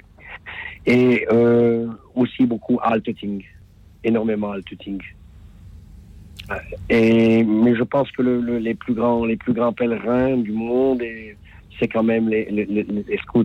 Et ils sont en pèlerinage continuellement dans la forêt. hein. Jean Herman, merci Ah, de nous en parler. Pouvez-vous nous redire quel est ce, ce lieu dont vous nous avez parlé en dernier? Altötting. Oui. Ça se trouve à- dans le diocèse de Passau. C'est un, un- un lieu marial où il y a beaucoup de KPE, de scouts d'Europe euh, qui vont. Mhm. Merci aussi de nous parler du scoutisme, comme vous le faites euh, souvent lorsque vous nous offrez le, le plaisir de, de passer à l'antenne, Jean Herman. Et je vous enverrai une carte vous Avec, euh, avec, euh, avec grande joie. Il est vrai que dans le, dans, dans le scoutisme, le, le, le pèlerin, la figure du pèlerin est, est vraiment proposée aux jeunes parce qu'elle euh, elle allie cette, cette simplicité, cette humilité, ce dépassement de soi, cette foi, ce service aussi, euh, et, et- et cette maîtrise de, de l'environnement, de la marche, tout ce qui est proposé dans, dans le scoutisme. Et euh, les scouts, euh, quel que soit le mouvement d'ailleurs, vivent ainsi de, de nombreux pèlerinages. Merci Jean-Hermann de nous en avoir parlé. Euh, Corentin, je sens que vous avez envie de réagir à ce qui a été dit. Bah, J'ai envie de réagir déjà sur le- la tisane avec la chartreuse, parce que nous avons les mêmes habitudes, cher Jean Herman. Nous avons même le plaisir d'entendre le coucou de Jean Herman, qui avait aussi des choses à nous dire. Corentin, allez-y. Euh, donc effectivement, euh, la, la tisane avec la chartreuse, c'est- un grand moment. Euh, et puis, je reviens simplement sur ça parce que c'est vrai que c'est très important pour les auditeurs qui nous écoutent et qui ne peuvent pas cheminer, qui ne peuvent pas voyager. Peut-être que ce soir, ils vont se sentir un peu, un peu frustrés. Je me rappelle du père Jacques Philippe qui m'avait raconté que quand il avait eu la joie d'aller visiter le Carmel pour euh, ses écrits, etc., il avait eu la chance de pouvoir entrer dans la clôture du Carmel de Lisieux. Et la première chose qu'il s'était dite, c'est ça me paraît beaucoup plus petit que euh, comment la petite Thérèse décrivait le Carmel, etc. Parce que euh, en fait, finalement, elle, le voyait beaucoup plus grand. euh, euh, et, donc, c'était ça qui l'avait étonné. Et euh, quand on parle des Chartreux ou quand on parle de, de ces communautés contemplatives-là, c'est vrai qu'on peut se souvenir que finalement, le, ce voyage intérieur qu'on vit fait qu'on voit le monde d'une manière que les autres ne peuvent pas voir parce que et, quand on est sans arrêt à l'extérieur de soi, on peut pas forcément découvrir ce qu'il y a à l'intérieur. Euh, et donc voilà, donc c'est c'est beau parce que là le, le témoignage de Jean Herman rejoint un petit peu les deux choses, c'est-à-dire qu'à la fois on peut découvrir le massif de la Chartreuse et en même temps redécouvrir euh, la vie euh, cartusienne qui nous invite à, à ce voyage intérieur avec de la Chartreuse. Oui, merci Jean Herman aussi. J'ai une petite pour- question à poser à ces, à ces missionnaires. Euh, cette question est très simple. Euh, dans les œuvres pontificales missionnaires, est-ce que vous avez beaucoup de d'adhérents dans l'Église catholique Malabar? Dans la barre Siro Malabar. cathos- Malabar. Ah, Siro Malabar. Oui, Oui, alors, oui, en Laurent fait. Va vous répondre. Oui, Jean Herman, notamment, euh, euh, en fait, dans tous les pays d'Orient, euh, il y a des directeurs nationaux des œuvres pontificales missionnaires et qui aident euh, donc toutes les communautés chrétiennes, donc les communautés syro-malabar aussi. Euh, là, j'ai été récemment en contact avec euh, notre directeur en Syrie, qui lui est, est syriaque catholique. Euh, mais euh, qui c'est toutes les communautés euh, chrétiennes en fait hein, avec qui on est en contact. Donc euh, les œuvres pontificales missionnaires, c'est le lien avec l'Église sur place, avec les diocèses sur place, avec les nonces apostoliques sur place. Donc en fait, on est li- en lien avec toutes les, les communautés chrétiennes sur toute la planète. Et je Parce voulais Lyon, à Lyon, il y a eu deux, deux catholiques Malabar, à Siroc Malabar, qui étaient dans, j'ai rencontré dans la ficelle de Fourvière. Jean Herman, merci de nous en parler, de nous rappeler aussi euh, ces, ces amitiés avec des chrétiens d'horizons divers. Laurent Stemler, vous vouliez euh, rebondir aussi sur ce que Jean Herman nous a dit. Oui, c'était. Je, je remercie d'évoquer le scoutisme parce que ça me rappelle mes, mes années de scoutisme quand je faisais des pèlerinages euh, à Chartres ou à Vézelay avec les routiers. Et euh, ça me faisait penser que le, le pèlerin, le pèlerinage, c'est pas seulement de marcher, c'est aussi euh, de camper, de s'arrêter sur un feu de camp, euh, d'avoir ces moments euh, de veillée, euh, de joie, de fête, mais aussi de prière, de méditation Et, et- et ça me faisait penser à cette phrase de Guy de Larigaudy, grand modèle du scoutisme, qui disait Je fais une retraite en moi-même avec mon âme pour cellule et la forêt pour monastère. Et bien ça, c'est des choses que l'on ne peut vivre que dans le cadre euh, d'un pèlerinage à pied, dans la forêt, sur les routes, euh, quelquefois sous la pluie, quelquefois dans la boue. Euh, mais là, on peut vraiment se dépouiller du vieil homme et revêtir l'homme nouveau, le Christ qui va habiter en nous. Alors merci, euh, Germaine, de nous, de nous évoquer tout cela. Corentin, et ensuite nous écouterons Brigitte. Ouais, c'est- tout à fait important le- ce, que, ce que vient de dire Laurent, je, je le rejoins particulièrement. Sur les chemins de Saint-Jacques, je me suis souvent fait cette réflexion. Finalement, une fois qu'on a un toit à manger, de l'eau et des bonnes chaussures, on n'a pas besoin de grand chose de plus. Quoi. Donc c'est aussi euh, le pèlerinage permet un petit peu de, de ramener euh, à une simplicité et à, et à des, des réalités très concrètes de la vie où on n'a pas besoin finalement de grand chose. On se retrouve à soi-même, on, on fait un pèlerinage vers, vers l'essentiel. Merci encore à vous, Jean Herman. Merci à présent à Brigitte de Paris. Bonsoir, Brigitte. Oui, bonsoir Louis Auxil. Bonsoir à vos invités, aux auditeurs. Bonsoir madame. Vous invitez les œuvres pontificales missionnaires. Êtes-vous en, en contact, en lien quelque part avec la Bosnie-Herzégovine? Je vais évoquer un pèlerinage que vous connaissez bien sûr. Ben voilà. J'y étais bien des fois. J'espère y retourner bientôt. Pour moi, il y a eu avant et après. Il faut dire que mon premier pèlerinage s'est situé en 87, qu'à l'époque, il y avait peu de pèlerins et que euh, je crois qu'on a vécu, on a été nombreux à, vi- à vivre un retournement complet, à, vi- à vivre vraiment une rencontre avec le Seigneur, avec la foi, par Marie, et à travers la foi de ce peuple aussi, parce qu'à l'époque dans l'Église, il y avait beaucoup de petites dames âgées qui étaient là avec leurs fichus très tôt dans l'Église. Et du reste, la Sainte Vierge a dit, quand on lui a demandé pourquoi elle avait choisi d'apparaître là, elle a dit parce que les gens ont une grande foi. Moi, je dirais que le fruit, le- les fruits reçus à travers ces pèlerinages, ça a été celui de la prière. Parce que moi, j'avais jamais su ce que c'était. Toujours très croyante, pratiquante, sans, problème. Mais je n'avais jamais prié, je crois, cinq minutes de ma vie toute seule. Et quand je suis revenue de là-bas, j'ai j'ai pleuré dans l'avion. J'ai dit, c'est pas possible, ça va pas m'arriver, mais il faut que j'arrive à prier. J'avais demandé à la voyante Maria qu'est-ce que c'était que la prière du cœur, puisque là-bas on nous parle du cœur, la prière du cœur. Elle me dit c'est consacrer du temps et avec le cœur. Oh, oh ben j'ai dit c'est foutu. Ah pour moi c'est foutu. Ah, moi je n'ai envie que de voyager, de sortir, de c'est foutu. Consacrer du temps je ne pourrais pas. Eh bien vous voyez dans la semaine qui a suivi mon retour de pèlerinage, je me tâtais dans le métro. Je disais mais, mais c'est pas vrai. J'avais envie de prier la vie changeait.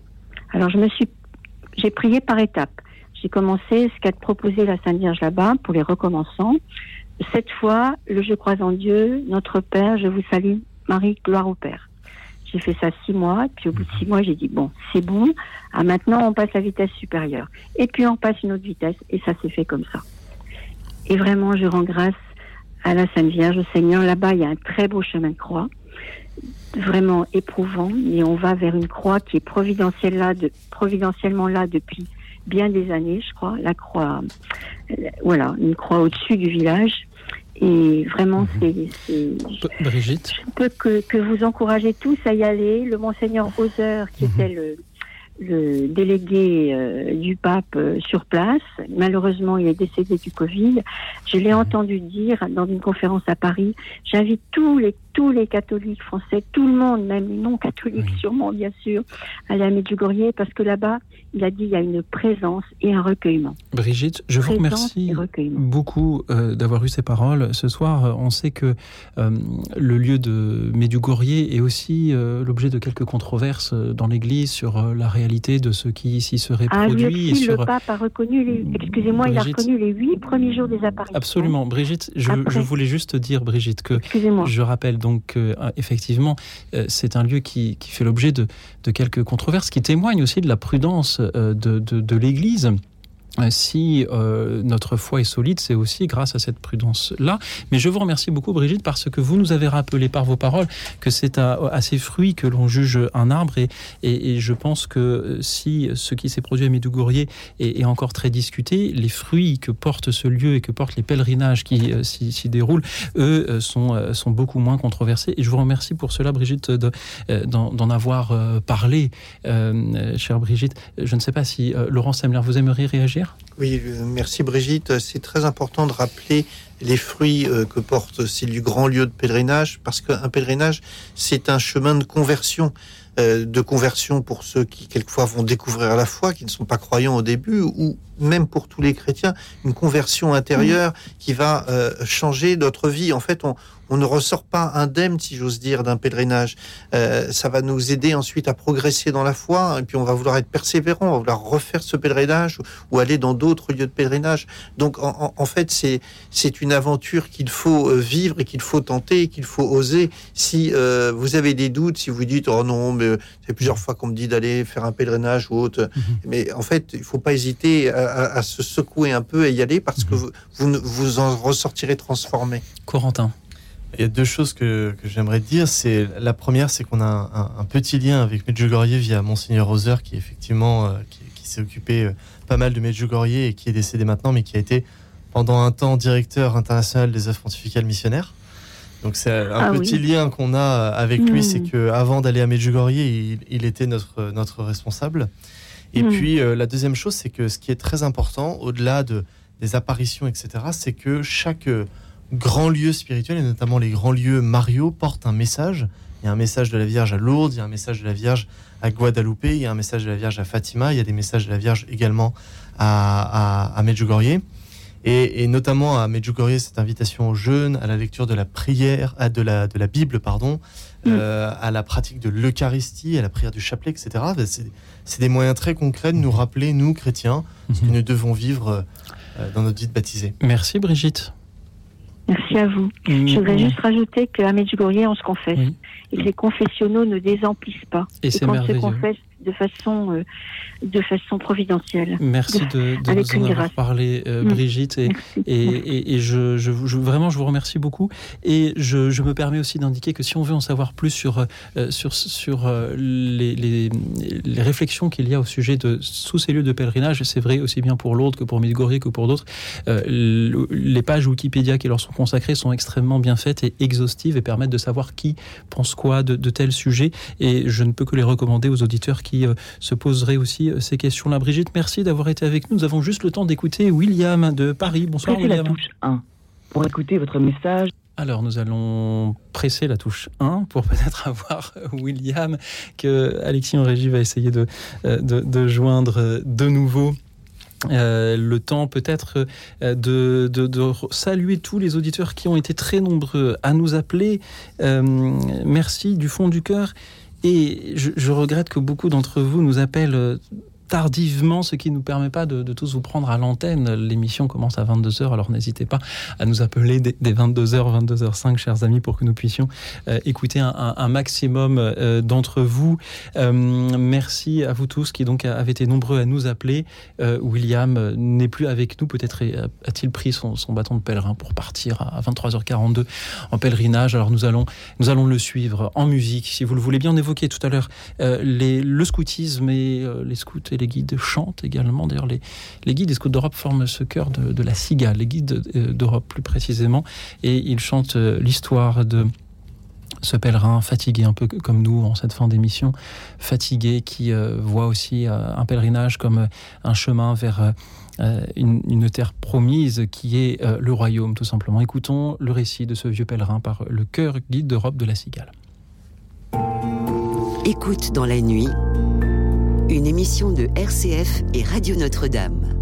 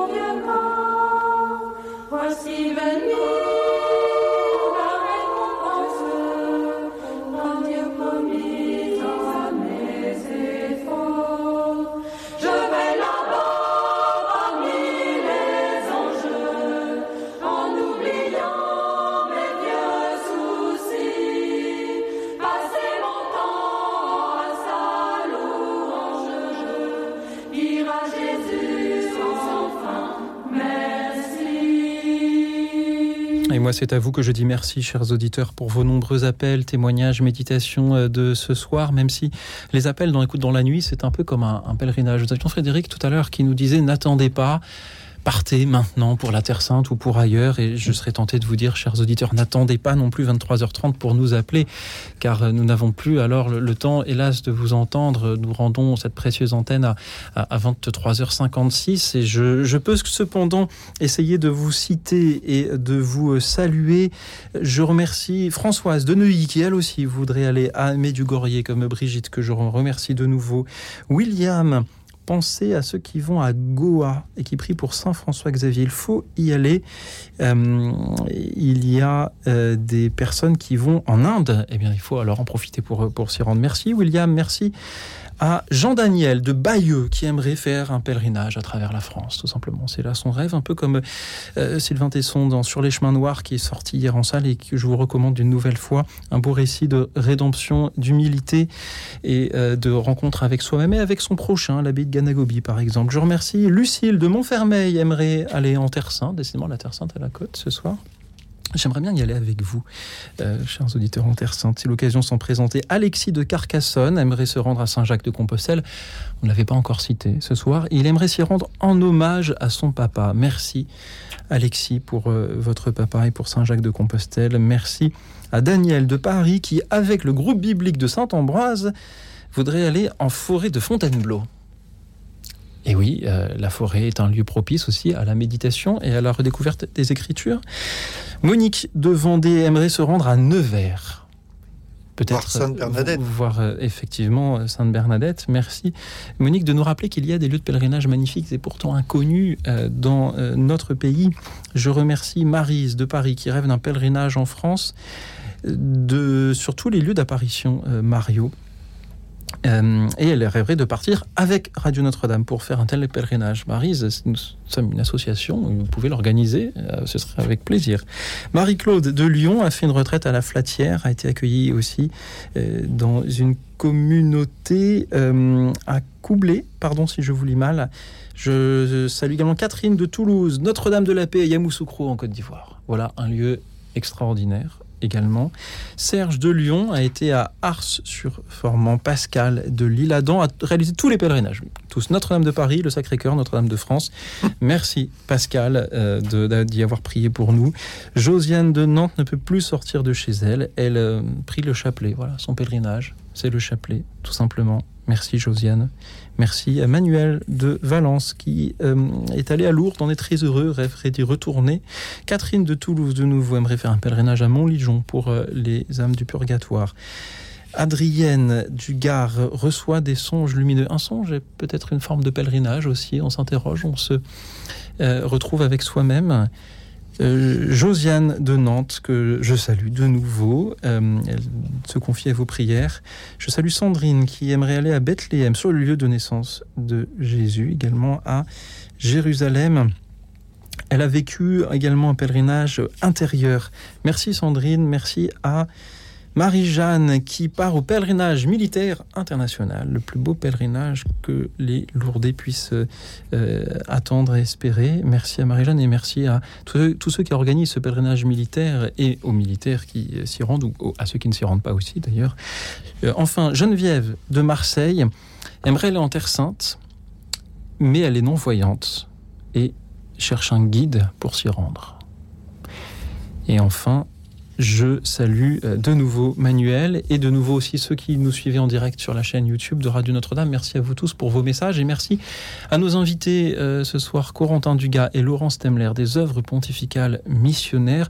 Laurence Temler, je crois qu'il y a quelques paroles du pape François que vous vouliez nous partager ce soir. Je voulais faire inviter d'abord tous les auditeurs de RCF Radio Notre-Dame à un pèlerinage en particulier, c'est de venir à Lyon euh, euh, et à la Maison de Lorette où il y a la bienheureuse Pauline Jaricot, la fondatrice de la propagation de la foi, qui est enterrée là-bas. Et cette année, comme c'est le jubilé de la propagation de la foi, il y a une indulgence plénière qui a été accordée par le pape à tous ceux qui viendront à la Maison de Lorette jusqu'au 3 mai encore prochain. Ils peuvent le faire et bénéficier de cette indulgence. Donc je les invite à découvrir euh, la fondatrice donc des OPM, Pauline Jaricot, qui est une vie extraordinaire.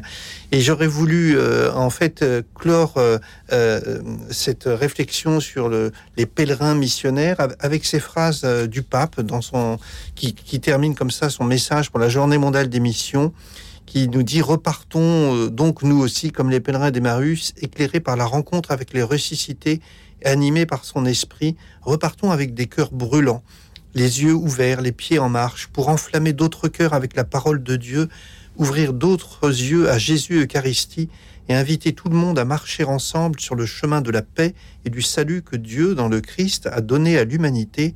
Sainte Marie de la Route, mère des disciples missionnaires du Christ et reine des missions, priez pour nous. Amen. Merci. Laurence Temler, merci euh, aux œuvres pontificales missionnaires pour euh, ce que vous accomplissez au service de l'Église. Pouvez-vous nous dire de nouveau comment vous soutenir et à quoi cela sert-il? Eh bien, euh, pour nous soutenir, c'est simple. Vous pouvez vous rendre sur le site des œuvres pontificales missionnaires. Il y a un petit onglet pour faire un don. Et puis, les, fruits, euh, ce que nous en faisons avec cet argent, eh bien, nous aidons toutes les communautés missionnaires, toutes les églises pauvres qu'il y a dans le monde. Nous finançons la formation de 80 000 séminaristes religieux et religieuses. Nous finançons des hôpitaux, euh, des, des orphelinats, des centres pour les personnes âgées, tout ce qui permet d'annoncer l'évangile et en même temps de manifester concrètement la charité du Christ, puisque c'était l'intuition de la bienheureuse Pauline Jaricot. On ne peut pas annoncer l'évangile à quelqu'un qui est dans la rue, qui est par terre, euh, sans le relever d'abord, lui donner à manger, le couvrir, etc. Et c'est ce que nous faisons euh, partout dans le monde. Voilà. Voilà. Et le site des OPM, c'est www.opm-france.org. Vous trouverez toutes les informations sur euh, nos œuvres. Merci euh, pour euh, ce que vous accomplissez pour, euh, pour eux. Corentin Dugas, vous vouliez ajouter quelque chose? Oui, je voulais juste dire deux, petits, deux petits mots. Cet été, vous aurez l'occasion de vivre un pèlerinage avec nous, puisque nous allons euh, diffuser en direct. Je ne dévoile pas la destination pour l'instant, mais on va vous faire voyager un peu dans un beau pays, dans une belle terre de mission, grâce à deux jeunes qui vont partir sur les routes de ce pays, à la rencontre des communautés missionnaires, à la rencontre des personnes qui annoncent l'évangile concrètement, à la, à la rencontre de, de communautés parfois persécutées aussi. Et donc vous pourrez suivre cela en direct cet été sur nos, nos réseaux sociaux. Ce sera un road trip missionnaire euh, tout le mois de juillet. Et puis la deuxième chose aussi, euh, je vous invite, puisqu'il y, a un- il y a un prêtre du diocèse de Paris qui nous a quittés euh, la semaine dernière, le- l'abbé Cyril Gordien. Et puis il y a un autre grand pèlerinage qu'on fera tous dans notre vie, c'est celui de, de cette vie à, à l'autre, le passage à la mort. Et son testament spirituel décrit un véritable pèlerinage qu'il a fait au travers de la souffrance pour rejoindre le Père. Donc voilà, j'invite les auditeurs. Vous pouvez trouver son, son testament spirituel sur Internet, il est disponible gratuitement. Et c'est très beau, puisque c'est un très beau témoignage justement de, de cet ultime pèlerinage qu'on aura tous à faire un jour. Lui aussi, un, un ancien scout qui euh, euh, a su vivre et, et en témoigner. Euh, merci à vous, merci à tous nos auditeurs qui ont été nombreux ce soir à, à témoigner. Corentin Dugas, Laurence Temler, que vous ont inspiré ce soir leurs paroles, leurs méditations, leurs souvenirs aussi et euh, leur choix de lieu où pèleriner prochainement? Ben, Louis Auxil, j'ai trouvé ça très réconfortant. Ce n'est pas pour rien que la France est la fille aînée de l'Église et on voit que même si on dit que euh, on perd la foi et qu'il y a de moins en moins de pratiques, ben, en fait, euh, on ne voit pas en fait toutes euh, les fidélités qui existent encore dans ce pays, euh, la foi qui est quand même bien vivace. Et je trouve que ce sont des beaux témoignages euh, de, foi et, euh, et d'enthousiasme missionnaire que nous donnent les auditeurs. Corentin.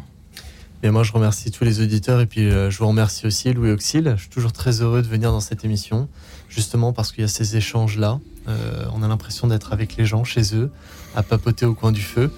Donc euh, voilà, je me réjouis et je remercie les auditeurs et surtout, je vous assure tous de ma prière réelle. Et j'ai pris quelques intentions ce soir que je ne manquerai pas de tenir. Merci à vous d'avoir été là ce soir pour euh, accueillir les témoignages de nos auditeurs. Merci à toute l'équipe euh, d'écoute dans la nuit. Je remercie euh, ce soir Alexis qui réalisait l'émission, Laetitia et Joseph qui étaient au standard pour prendre vos nombreux appels. Et enfin, je, vous remercie, chers auditeurs, pour ces échanges, ces témoignages, ces, méditations que vous nous offrez chaque soir et qui chaque soir nous élèvent davantage. Merci pour celles qui viendront demain. Et en attendant, je vous souhaite de beaux pèlerinages nocturnes aussi, que cette nuit vous soit tranquille et reposante, vous en aurez besoin car euh, je crois que demain sera un grand jour.